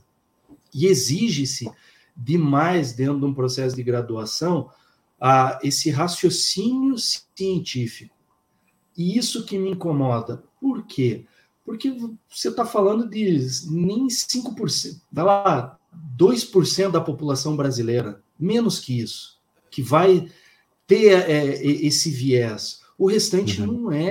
Restante é você ensinar, instruir a ele ter ferramentas ou saber a forma como ele vai é, ter dessas ferramentas uh, recursos para que a, a, atuação profissional dele não, não seja prejudicada. Pra, a gente precisa entender que na formação eu tenho que desenvolver o, o futuro profissional a ter um, uma análise crítica e não uma análise científica. Porque senão eu fico pautado em, em algo que é muito comum, é assim, a minha prática tem que ser baseada em evidência. E se não foi é, aquilo que você quer fazer, não tem pesquisa científica, você não vai realizar uma prática? A gente passou dois anos de pandemia. Então, se levando em pé, é, levando a, a risca, né, essa lógica, então quer dizer que eu tinha que ficar dois anos na inércia para daí saírem as primeiras pesquisas científicas para saber como eu vou me locomover. Me desculpa, eu tenho um instinto de sobrevivência, eu tenho uma forma que eu preciso criar recursos para poder, dentro daquilo que eu já conheço, ir experimentando, sem ter essa, essa questão é, de publicação científica. Porque quando a gente fala de, de, de, de ciência, a gente está falando de um tipo de conhecimento, que é o conhecimento científico. Mas eu não posso esquecer que boa parte da, da, da sociedade se, se desenvolve e se desenvolveu até agora usando o quê? Conhecimento filosófico, conhecimento religioso e principalmente conhecimento tácito. É o conhecimento que você mesmo falou que a tua avó transmitiu para você.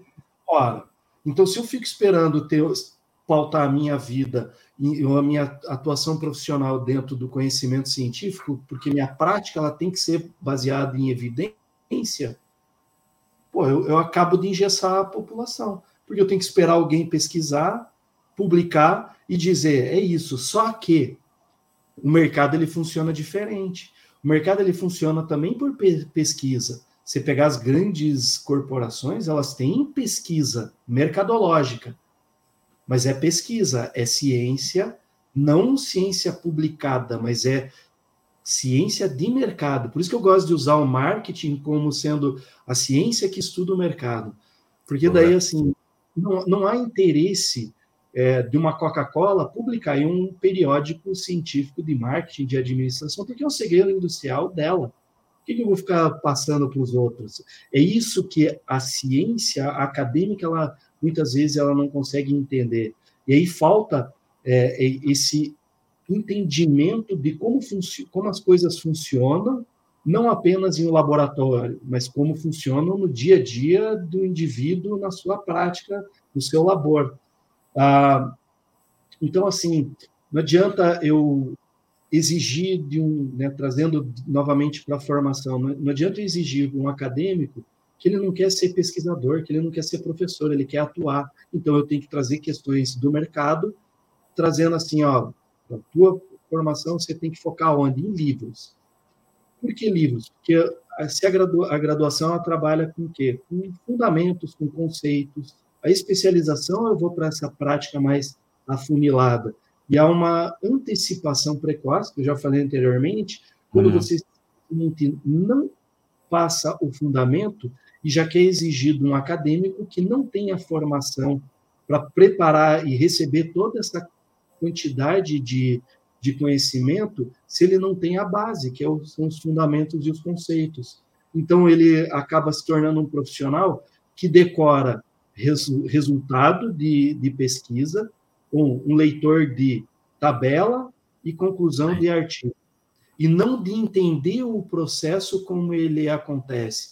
Porque a partir do momento que a gente entende o processo, e aí vem o, desenvolvimento de um raciocínio lógico é você, enquanto você não tem a prática baseada em evidência, vamos por meio de raciocínio lógico e tentativa e erro tentar solucionar os problemas, que é o que o mercado faz, que é tentativa e erro, que é a causalidade, enfim. A gente não, não, não é ensinado ou estimulado a instruir dessa forma, porque a gente quer replicar um modelo que foi aplicado comigo. Mas espera lá, em qual período? Um período do quê? Uhum. De um mestrado ou um doutorado, a qual o objetivo você escolheu ser pesquisador, você escolheu ser um, um professor a nível superior. E aqui no Brasil ainda existe um conflito, porque a, as atuações profissionais elas são é, compartilhadas. Eu quero aprender a ser um pesquisador, mas eu não quero lecionar. Aqui no Brasil você tem que, pô, para eu lecionar eu tenho que ter uma habilitação para uhum. aprender pesquisador. Então, esses conflitos ah, conceituais eh, que estão lá, então, todos nessa origem, elas vão refletir na prática. Então, na prática, vamos pensar assim: é, qual que é a tua formação, Alan? Administração de academia. Administração de academia. Então, vamos lá. Então, tem que te passar todos os autores que publicaram, você vai montar um TCC, que você vai ter que resolver um problema, e esse TCC tem que ter uma fundação, fundamentação teórica, passar pelo rigor de metodológico científico, e vai ficar assim, é um semestre, um ano, que você não vai dar atenção para as outras disciplinas, você vai dar atenção para o TCC. Aí chega no final, você passa muitas vezes por um constrangimento de apresentar uma banca, só que você não tem essa preparação e a maturidade para encarar uma banca que vai te arrebentar. Porque esse é, é o que muitas vezes acontece. Então, se eu estava pensando que um, um, aluno ele poderia ser um potencial é, cientista, pesquisador, eu acabei de matar ele ali na origem. Para daí, depois de defender e passar por tudo isso, o orientador bate no ombro dele e fala: pô, ficou tão bom que agora vamos escrever o artigo. Eu falo, ué, mas se o artigo é mais importante do que o TCC, por que, que não escreve o TCC, o, o artigo direto?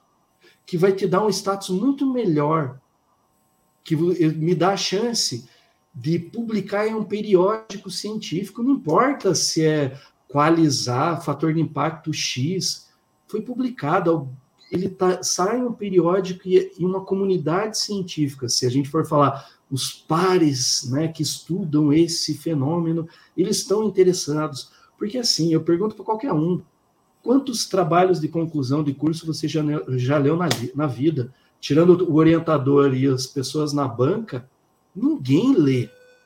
Você vai ler o Cara, artigo. Eu de... não era meu. Você não lê. Então é assim. Quando a Flávia falou assim, pô, um monte de sonho. Eu acabei de matar um sonho de um aluno, porque eu estou ferrando ele em algo que ele não vai querer para a vida. Ou se ele queria, eu acabei de matar de vez. Então, é muito mais legal você focar, poxa, veja se não quer publicar um artigo e ele ter aquela, sabe, aquele prazer de caramba, olha meu artigo, eu escrevi, tá na revista tal. Aí eu começo a montar. E foi isso que a gente fez. Então, sai os artigos, ó, pensando em revistas como Plus One, Nature, é, enfim, Science, não, saem revistas de um qualis menor mas sai. O acadêmico não está nem aí, porque isso ele não está preocupado com essa pontuação.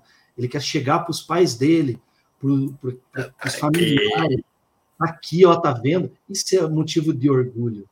Cara, Sim. esse cara sabe aquela coisa assim do atleta que nunca ganhou nada e de repente nos jogos universitários ele vai lá e sobe ao pódio pela primeira vez. Não vale é. nada aquela competição, mas a, a sensação, ele fala, porra. É de poder, né? se isso acontece comigo, imagine o cara que está numa Olimpíada. Nossa. Aí eu começo a semear. Então é, é, por isso que eu falo que é tudo comportamento e modelos que eu aprendo, que eu replico. Aí eu estou falando o quê? Jung. Isso é, o pessoal quer estudar, vai estudar Jung. E assim, para não dizer, porque se eu não me engano, a, a ciência comportamental são 11 teóricos né, que direcionam a ciência do comportamento. Mas para mim, o que mais se aproxima é, do, da educação física, dentro do que a gente faz, é o Jung. É o que ele fala, né? Quando você estiver na frente de uma alma humana, seja apenas outra alma humana. Dessa forma. Cara, essa, esse, esse é o ponto. Esse é o ponto. Esse é o ponto. Ah, eu, vou, eu, falo, eu falo de que esse é o ponto porque assim, teve início da pandemia ali, 2020 foi em março.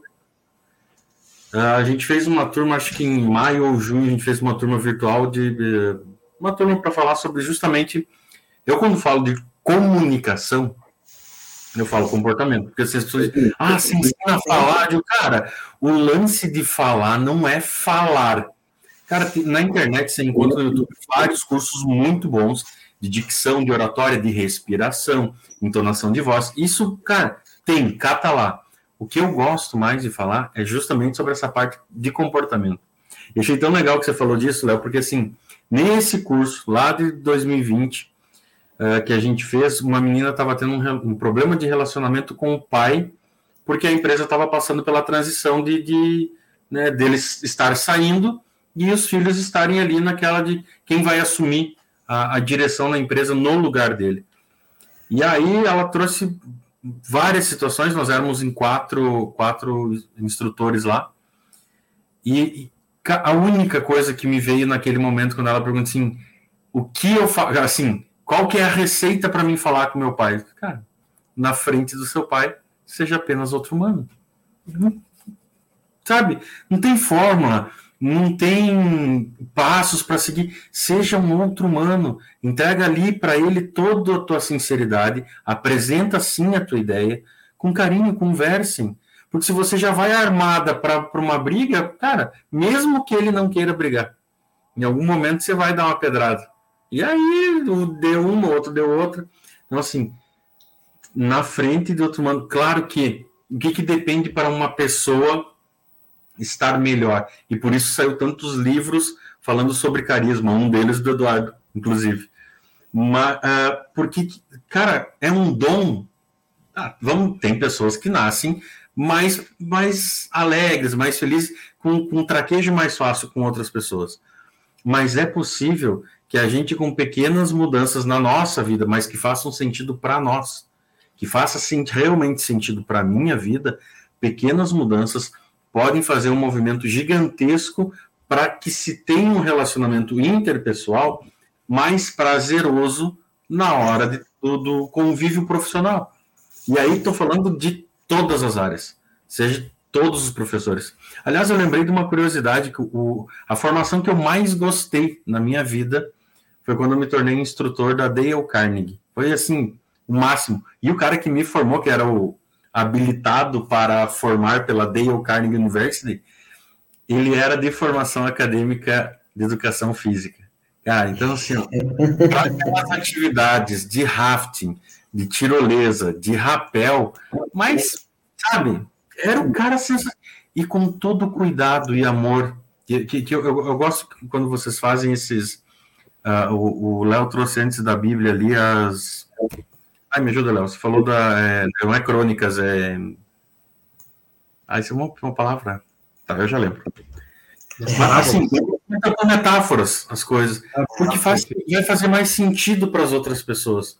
Sim. Sabe? Não é. Agora mesmo, da gente entrar aqui, falando com um empresário, o cara me falando assim: ah, mas veja bem, na vida, quando eu falo para os meus funcionários, é mais fácil fazer um cachorro, um cachorro quente ou fazer um carreteiro. Eu demorei um pouco para entender, mas para ele que estava falando com um determinado público na empresa dele, fazia todo sentido. Cara, Isso, é a conexão, né? É a conexão, né? É você trazer a, a, realidade da pessoa e o conteúdo que você tem científico, né? Então, assim, eu trago o conteúdo que eu quero, mas na realidade que ele é capaz de entender, né? Isso é maravilhoso. E o professor, tem que saber fazer isso, né? Não tem outra coisa. E o educador físico, profissional de educação física, por trabalhar com gente também e estar muito próximo, porque o profissional de educação física ele pega nas pessoas, né? Ele sente pelo tato também. Então, assim, tem pessoas que não gostam que toque. E se você não tem a percepção de entender quem é essa pessoa, você vai lá com mãozão. E aí? O cara diz adeus, né? Mãozão? Eu, eu não te convidei a tocar em mim. Eu não quero, eu não permito. Eu me sinto invadido, né? Semana passada a gente fez um, um, um podcast aqui com um profissional fantástico da Treine, ele é engenheiro e tem uma empresa maravilhosa, tá, tecnologia, oportunidades para profissional de educação física, e ele disse que demorou 20. Passou 20 personagens para ele encontrar o personal que ele queria. Porque o cara chegava, e aí, meu brother, não sei o que, até logo. Não, não gostei. Aí, não sei o que, força pra cá, também não gostei. Falava com as palavras erradas, também não gostei. Chegava suado, também não gostei. Fedendo, porque sim, pega o marmitão lá, para que agora é minha hora de, de, de almoço, viu? No meio, é comum. O professor de educação física faz isso, gente. Caraca. Eu quero matar quando eu vejo um ser fazendo isso, mas ele faz.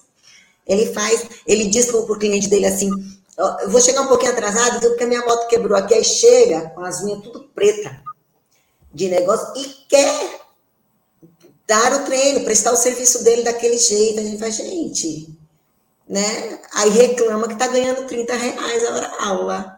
Por favor, né? Vai ganhar 30, daqui a pouco vai ganhar 5 e daqui a pouco nem tem mais. Porque é. já se viu, né? Não dá. Então, gente, assim, é nosso bate-papo hoje tá maravilhoso. Foi para um outro lado também, né? Mas que não deixa de ser importante a gente falar sobre o comportamento, sobre a ciência do, do conhecimento, né? E trazer é, o quanto todas essas habilidades, essas competências humanas são importantes para que a gente seja um profissional realmente reconhecido e valorizado. Mas não é reconhecido e valorizado só pela sociedade, é reconhecido e valorizado por você. E aí vem o grande sentido, né? O fazer sentido. É quando você tem a clareza do que você quer e você celebra todos os passinhos que você dá em direção ao que você tanto deseja. Então, assim, é fundamental que a gente reconheça. Isso é numa alimentação, num exercício, e sim na sua vida pessoal e na sua vida profissional. Então, é importante que a gente traga isso para o nosso dia a dia, para que a gente entenda de fato o que faz sentido para a gente. Eu acho que o grande é, skills né, do comportamento humano é isso: é você olhar para si e se permitir dizer isso faz sentido para mim. Vou dar um exemplo. Não faz sentido para mim, Flávia, trabalhar com criança. Eu gosto de criança, mas não faz sentido. Eu nunca quis. Não faz sentido. Então, por que, que eu ia me torturar dar aula para criança em colégio? Não, não faz sentido. Gosto de trabalhar com adolescente. Adoro ensino médio. Adoro. Né? Gosto de faculdade. Amo. Nossa, Flávia, tu gosta de ensino superior? Adoro ensino superior. Né? Então, assim, adoro dar palestra. Mas, por favor, não me mande para o ginásio, não, magistério, não, que tô fora, tá? Não gosto. Então, assim, eu me permito dizer não, mesmo em momentos em que eu não tinha é, possibilidades melhores. Estava lá assim, ui, matando cachorro no grito, né? Oi, tô com. Né? E não, mas eu não me permiti aquilo. Por quê? Porque eu não ia ser uma boa profissional. E se eu não fosse uma boa profissional, eu não ia proporcionar experiências prazerosas para aquelas crianças, para aquelas pessoas, para aqueles pais, né, para aqueles professores, aqueles coordenadores, porque eu ia estar fazendo algo que não era prazeroso para mim. E não tem como a gente espelhar algo que não te faz, não te dá prazer, espelhando, ah, não, não dá, a gente não consegue. Então, quando a gente faz algo com prazer, a gente faz, ah, tá aí, agora. 11, 10 e 45 da noite, de uma quinta-feira, que a gente trabalhou o dia inteiro, todo mundo aqui, e eu e o Léo, toda quinta-feira a gente está aqui morrendo de rir. Eu só me diverti, só me diverti. Morrendo de rir, porque a gente gosta, a gente sente prazer em poder conversar, em filosofar, em enlouquecer, em viajar, em falar, em absorver conhecimento, em trocar, em entender, em perceber. Nossa, olha isso aí, vou, vou pensar mais a respeito desse ponto ou daquele, porque sim, a gente não, é detentor de toda a sabedoria, ou melhor, a gente não sabe de nada. Quanto mais a gente sabe, menos a gente sabe. Essa é a grande certeza. que eu tenho. Né? Então, assim, que delícia a gente poder fazer isso. Isso é prazeroso. Então, assim, eu acho que a palavra que resume para mim o comportamento humano, e isso me fez estudar comportamento humano a fundo, é isso, é o prazer. Então, assim, é sentir prazer em viver. Se você sente prazer em viver, você sente prazer em ser o profissional, o pai, a mãe, o amigo, o parceiro, o companheiro, em tudo na sua vida. Porque você se permite dizer não, simplesmente, isso não me faz, não, não vou. Flávia, você bebe? Não. Por quê? Porque eu não gosto. Ai, você é careta. Quando, imagina, eles têm 47 anos. Quantas vezes não falaram que eu era isso, que eu era aquilo, que eu era aquilo? Eu nunca bebi. Ah, mas você já experimentou? Já. Você gosta? Não. Por que, que eu vou beber? Eu né? Então, fui fazer o mestrado e comecei a tomar vinho. Gosta de vinho? Gosto. Mas eu passo uma semana com a garrafa de vinho, porque é uma taça. Eu não gosto da sensação da dormência da bebida alcoólica. Aquilo ali, para mim, não é, não é prazeroso. Por que eu vou fazer? Porque todo mundo faz? Tô fora. Muito obrigada. Não quero, não me dá prazer. Né? Mas me dá prazer agachar no, na barra solta, entendeu? Com 60 quilos de cada lado e não conseguir levantar e ficar morrendo com a perna tremendo três dias. Me dá prazer, eu adoro, amo, amo me dá prazer. Louca? Sim, me dá prazer. Então, assim, eu me permito me dá prazer. Você vai para aula de ginástica, Flávia? Não. Por quê? Porque eu não gosto. Você dá aula de ginástica, Flávia? Não. Por quê? Porque eu não gosto. Ponto. É porque é ruim? Não, gente. É porque eu não gosto. Entendeu? Boa, é cara, boa. É bom, mas eu não gosto. Então, assim, a gente tem que, que, que, que ter essa percepção, sabe? E aí a gente enfrenta uma outra coisa que eu estava falando com vocês dois hoje, que é assim, essa sinceridade. As pessoas não estão é, preparadas para receber a sinceridade. O sim e o não dói. Então é mais simples você ficar em cima do muro, fazer cara de paisagem, mas meu, isso não está me fazendo bem, por que, que eu vou ter que fazer? né? Então, então, a gente precisa, sabe, achar uma maneira de ser você sem magoar o outro, sem. E em alguns momentos vai ter que magoar sim, né? Mas não é porque eu vou dizer o que eu quero que eu preciso dizer de maneira agressiva. Eu posso simplesmente falar. E aí é o controle, é essa percepção que sim, muitas vezes eu não tenho, eu mostro as garras, né? Respira. Isso, eu trabalho para ter, mas muitas vezes eu não tenho. Respira. Acho as coisas lá, eu quero tocar. Mas, assim, a gente precisa é, entender isso na gente, né? Para ser bom, para ser gostoso, né? Eu confesso que eu demorei muito para conseguir ser eu, porque eu cresci ouvindo que eu não poderia ser eu, né? Você não pode você não pode fazer isso. Você não pode dizer que você não gostou. Você não pode fazer assim. Como não? Eu posso. Eu não gostei, não vou querer fazer. Então eu me lembro pequena, Flávia, você é isso? Não. Ah, por que não, meu filho? Diga o que você quer, que a pessoa está dando com o maior prazer para você. Eu não gosto. Não, não quero, pô. Não tô afim. Né? Não quero. Uma vez eu ganhei, eu tinha um cabelo grande, eu ganhei uma prisilha, gente. Eu nunca vou esquecer, eu devia ter uns seis anos. Uma prisilha de cabelo. Ah. Que era uma borboleta deste tamanho, cor de lilás. Gente, era a coisa mais feia do universo.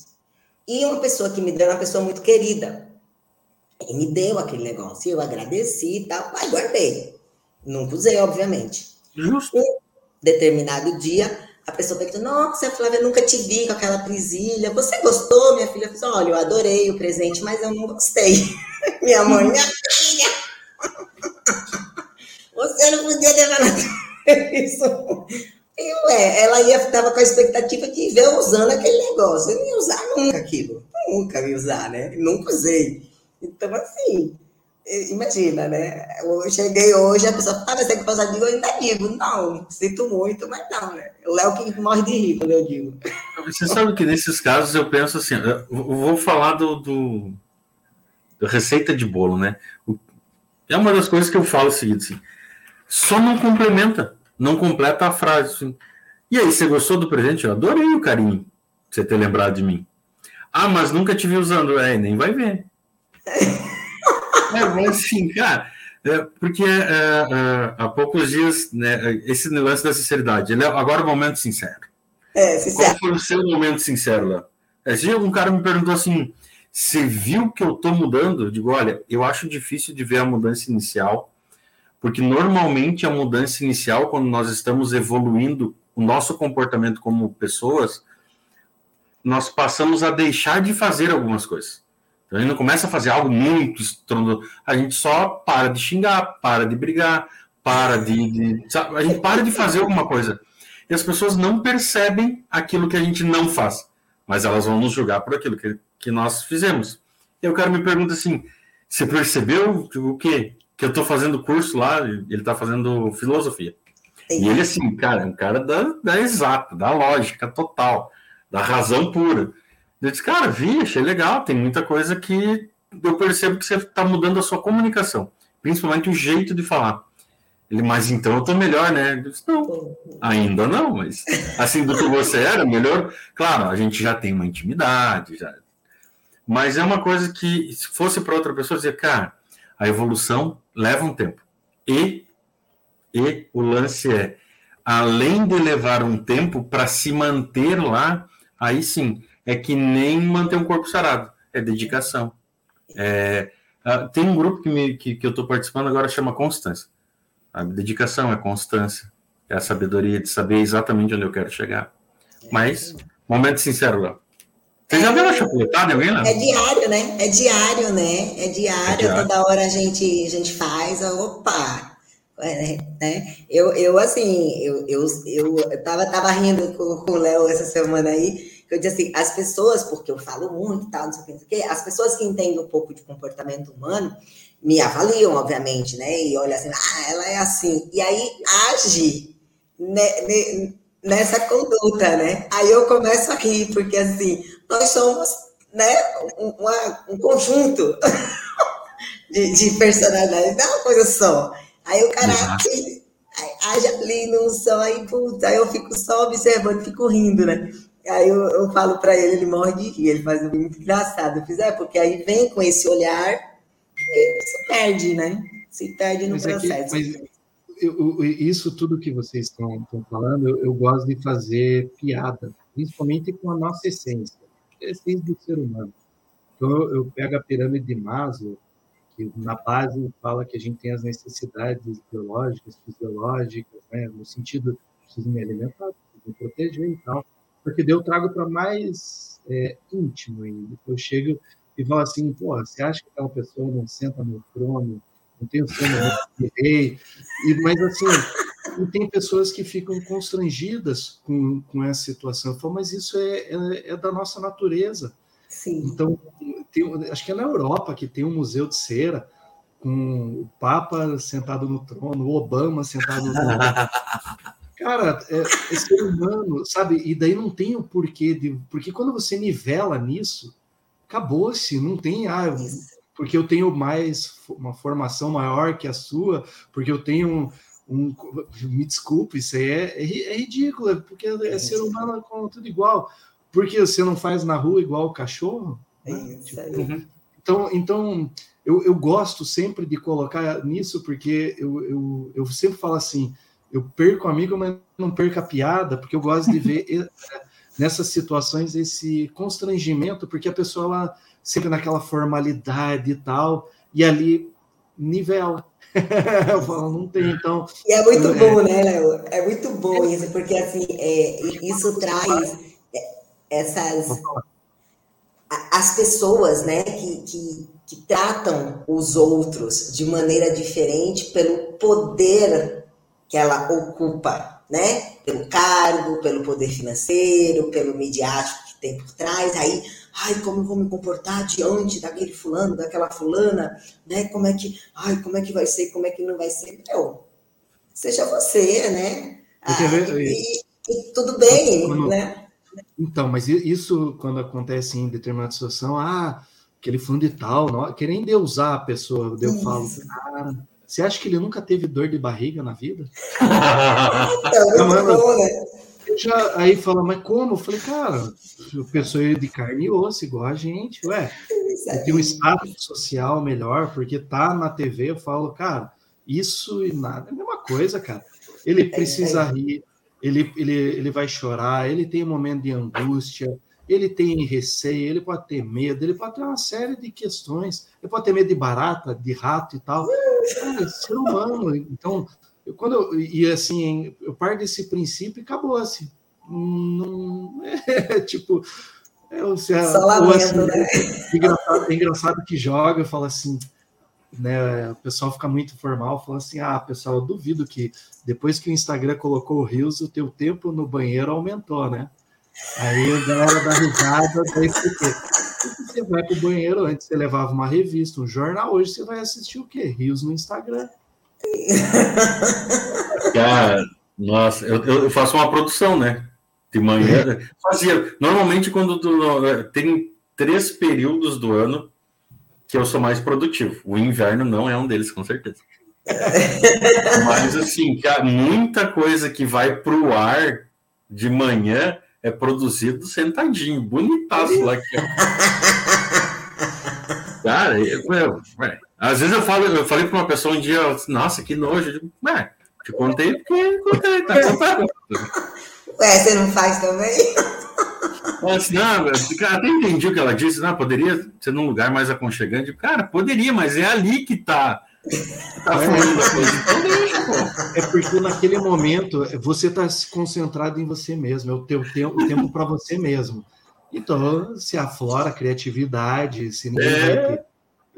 Que massa. É, a gente tem que, sabe, são preconceitos contra a nossa natureza, né? Sim. Então, até, até a sua própria essência, isso, né? A gente foi perdendo essa semana, essa semana, essa semana eu falei, né? Eu falei assim, cara, é, é, bíblico isso, né? No livro 1 Samuel, acho que 23, 24, versículo 3 ou 4, que fala: E Saul adentrou-se ao buraco e ali aliviou o seu ventre.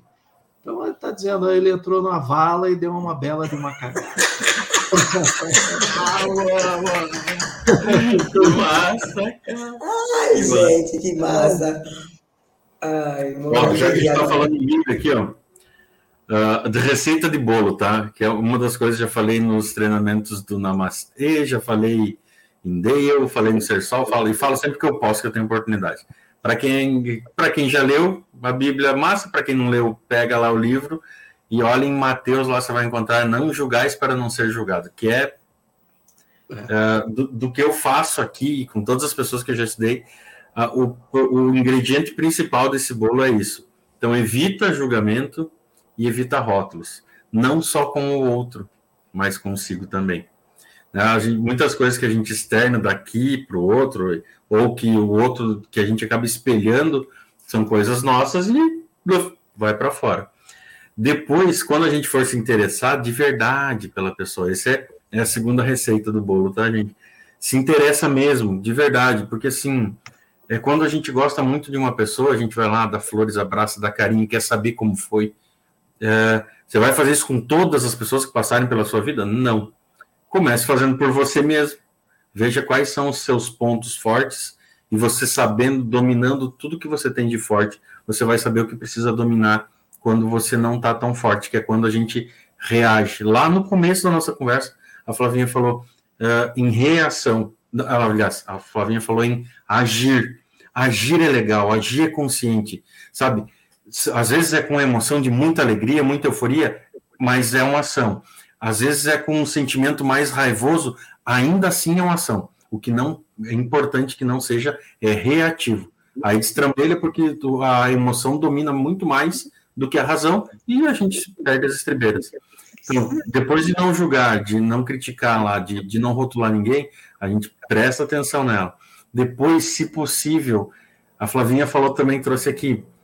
Uh, lembre por que você começou, por que você escolheu essa, esse caminho. Cara, quando você for lembrar por que começou, você vai lembrar o que, que te empolgou. É que nem aquela vez que você passou a barreira do medo para chegar na menina que você mais gostava. Ou você passou a barreira do medo para olhar para aquele menino que você gostava muito. Essa é a barreira que a gente passa, que é despertando na gente aquilo que morreu com o tempo. Então, com o tempo passou, eu fui lá, comecei no primeiro ano da faculdade, achando que era só alegria e festa. Lá no terceiro, você já está meio, meu Deus, velho, não vai acabar nunca. E acaba esquecendo. Então, reviva isso, sabe? Evita julgamento, começa a se interessar de dentro para fora, eu comigo mesmo, depois com os outros, e vai treinando isso passo a passo. Revive as coisas porque resgata isso, desperta isso de novo em você, sabe? Dê valor para as coisas que você fizer, que é a quarta, o quarto ingrediente dessa receita. receita. Qual como que a gente valoriza tudo? Comemore as pequenas vitórias. Todas as pequenas, passo a passo, que vai te ajudar a relembrar o que você estava fazendo, vai ajudar você a se interessar por você, pelos outros, pela comunidade, pelos seus clientes, pelos seus alunos, e você vai lembrar que jamais vai julgar as pessoas simplesmente no primeiro momento. Ao longo do, do decorrer do tempo, talvez você consiga ver um padrão de comportamento que todos nós temos. Eu tenho o meu, a Flávia tem o dela, o Léo tem o dele. A gente tem, mas nós não somos só isso. Aí depois vem aquele assim, e um, um passo que eu acho legal demais, que é não fazer quase nada, mas distribua sorrisos. O máximo que você conseguir. Dificilmente, a não ser que você chegue num baita Zé Carrancudo, dificilmente uma porta não vai se abrir se você estiver sorrindo. Mas difícil. Sorria para você também, inclusive. Ria, sabe? E ria tem uma foto que eu mando para vocês depois. Uma foto de uma senhora, uma senhora que já viveu pela vida um montão, tem várias experiências. Ela tem um sorriso tão puro e tão belo que é assim, é sorriso sem medida, sabe? Quando a gente na bebida a gente aprecia com moderação, sorria sem moderação nenhuma. Que massa. Uh, o, o, sexto ponto, que é, que é um ingrediente importante, e é, é mais para a gente, é o que eu penso, é saber qual é a importância do meu nome. O que, e, cara, é resgate, tá? É meio que fazer aquele. É, a busca com os meus pais, para quem os pais ainda estão presentes, saber por que meu pai escolheu meu nome, a importância que tem, o significado que ele tem, que vai reavivar de novo a importância das coisas que eu faço e que eu fiz ao longo da minha vida, e que vai fazer todo esse caminho do não julgar, do apreciar, sabe, do reviver, do sorrir intensamente, do se interessar. E aí a gente passa para pontos que na arte da profissão vai ser bem interessante, que é o ingrediente D. Você vai conversar com o seu cliente, se for um a um, né? Às vezes a gente atende mais pessoas, mas se for um a um, quando você estiver interessado por ele, muito provavelmente você vai falar de coisas que interessam a ele. Quando você estiver falando do seu produto, fale com a paixão que você tinha lá no começo. Quando você estiver ouvindo, que é o próximo ingrediente, além de falar de coisas que interessam para o outro e de falar com paixão do que você fala bem e faz bem, lembre de ouvir atentamente. Não é ouvir para responder, é ouvir para entender. É quando eu ouço o outro para entender o que ele está me dizendo. E nessa parte eu vou fazer só um parênteses. Às vezes, e o que atrapalha na escrita em WhatsApp principalmente. Eu estou num sentimento e escrevo com este sentimento. A pessoa está vivendo um outro momento, tá numa outra situação, e ela vai ler do jeito que ela tiver. Se ela estiver muito feliz, ótimo. Ela vai ler da melhor maneira possível. Se ela estiver passando por uma turbulência, vai ser bem delicado. Então, quando eu ouço para entender, é provável que eu faça uma pergunta de assim: olha, eu acho que eu entendi isso, é, é isso mesmo? E por, por fim, ou por, por começo, na verdade, não é por fim, é por começo, juntando esses oito ingredientes, o nono ingrediente nada mais é do que celebrar. E celebrar de novo lá. Quando a gente celebrava passo por passo, agora é celebrar a vitória, a grandiosidade da turma que eu formei, da, do, da coordenação que eu assumi, do trabalho que eu consegui, da academia que eu abri, do número de clientes que eu aumentei, do meu, da minha valorização financeira, que eu saí em vez de, cara, hoje a minha hora já não é mais 100 reais. Hoje eu consigo cobrar trezentão e tem cliente para isso. Sabe? Hoje eu estou um profissional, cara, que as pessoas me procuram porque o meu diferencial é justamente cuidar de pessoas. E aí, velho, essa é a minha receita de bolo. Que massa. E, e esse aqui, massa, ó. Esse aqui. Comunique com você. o todo passo, todo, todo, todo, todo, Léo, para quem está nos ouvindo, que eu trago comigo e compartilho com as pessoas. Quando que eu comunico comigo mesmo? Cara, e assim, vai parecer loucura, mas temos, já passamos pelo momento de criação sentado. E depois tem a criação em pé. Existe, cara, comigo, tá? Isso é comigo. Eu comunico comigo mesmo, olhando olho no olho e fazendo perguntas, para que eu mesmo me responda. Quando eu falo comunicar com você, é justamente você saber aonde você quer estar, quais as vitórias você quer celebrar, fazer uma avaliação. E lembra quando a gente não julga, é porque não é não é só para não julgar o outro, é para não se chicotear e dizer assim, nossa, eu tinha que ter feito melhor. Não, é para fazer uma avaliação do que você pode melhorar. Então você está comunicando com você, cara, eu consigo melhorar nesse ponto. Lembra das vitórias que você já teve frente a uma dificuldade ou um desafio parecido com isso. E aí você continua comunicando com você.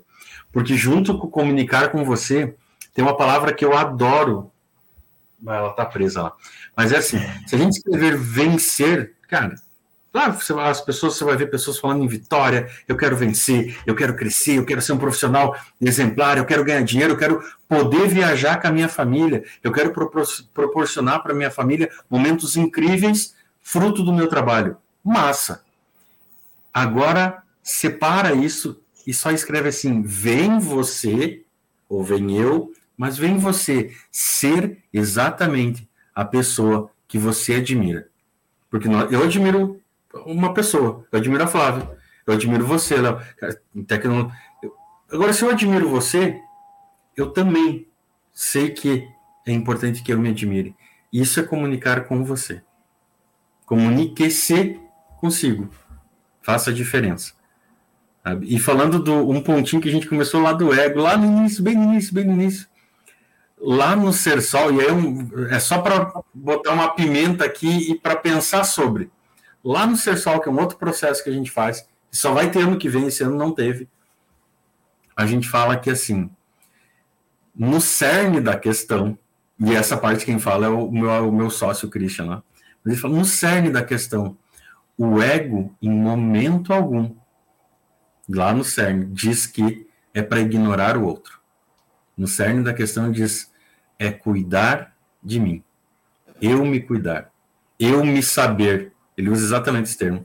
É eu me saber, eu saber quem eu sou. Ele não diz que é para ignorar o outro.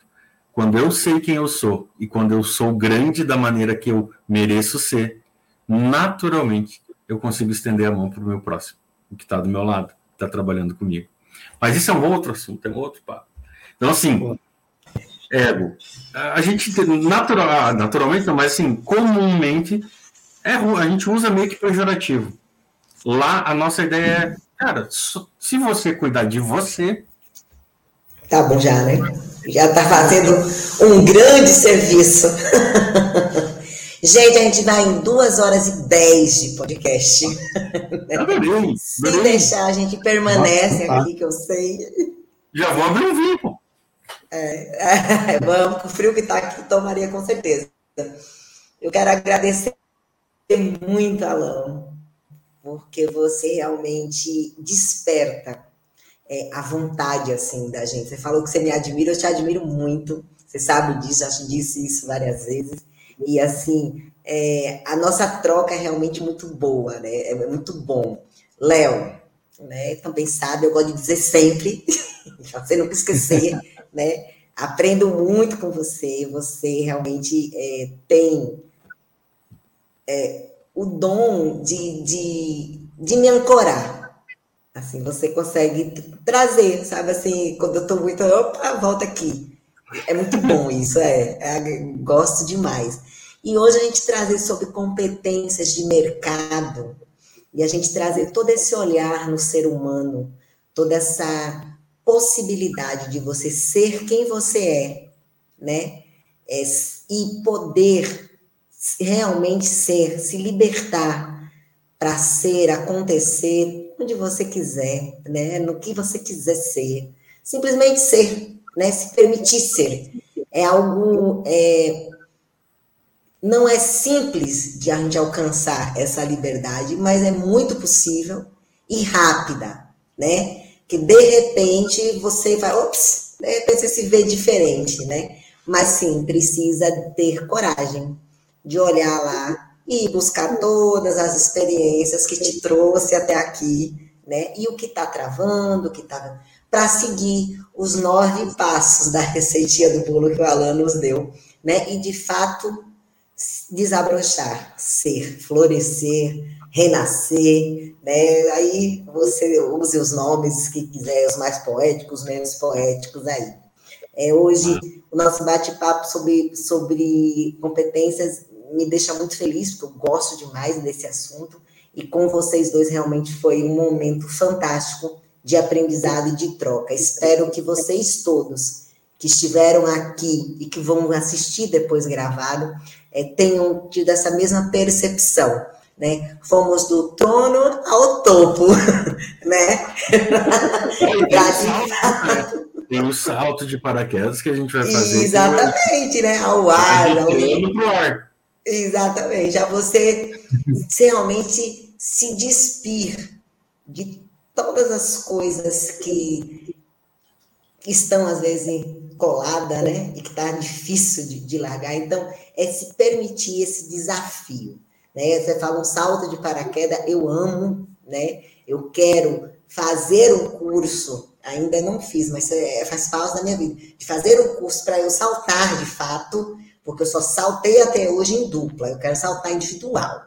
Eu quero ser uma pessoa que faz o curso. Essa sou eu, né? Morro de medo de altura, mas amo a sensação de sair do avião. Meu Deus, aquilo ali é indescritível. Para quem já saltou, né?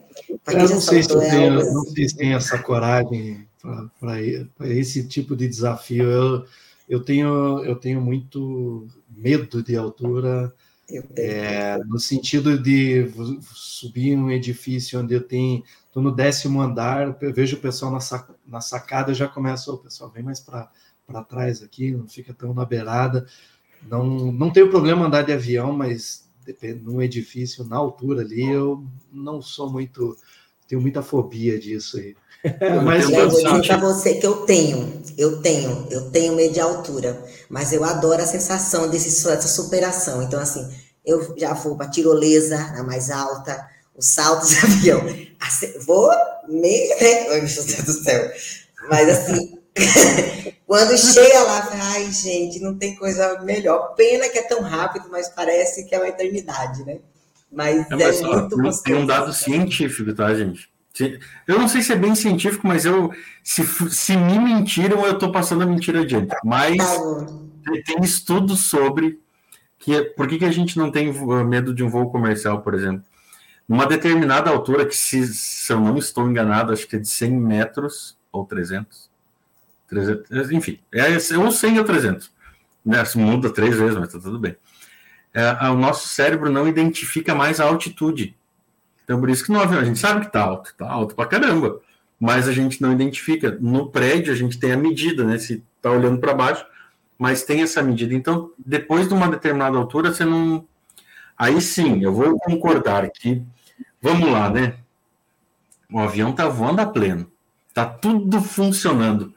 Para que abrir a porta e se jogar? Bom, aí a gente faz um outro encontro. Pra... Aliás, quando a gente estiver aqui em Santa Catarina, a gente se reúne, bate um papo sobre isso, faz toda a aventura e depois lança na, na internet para a turma ver.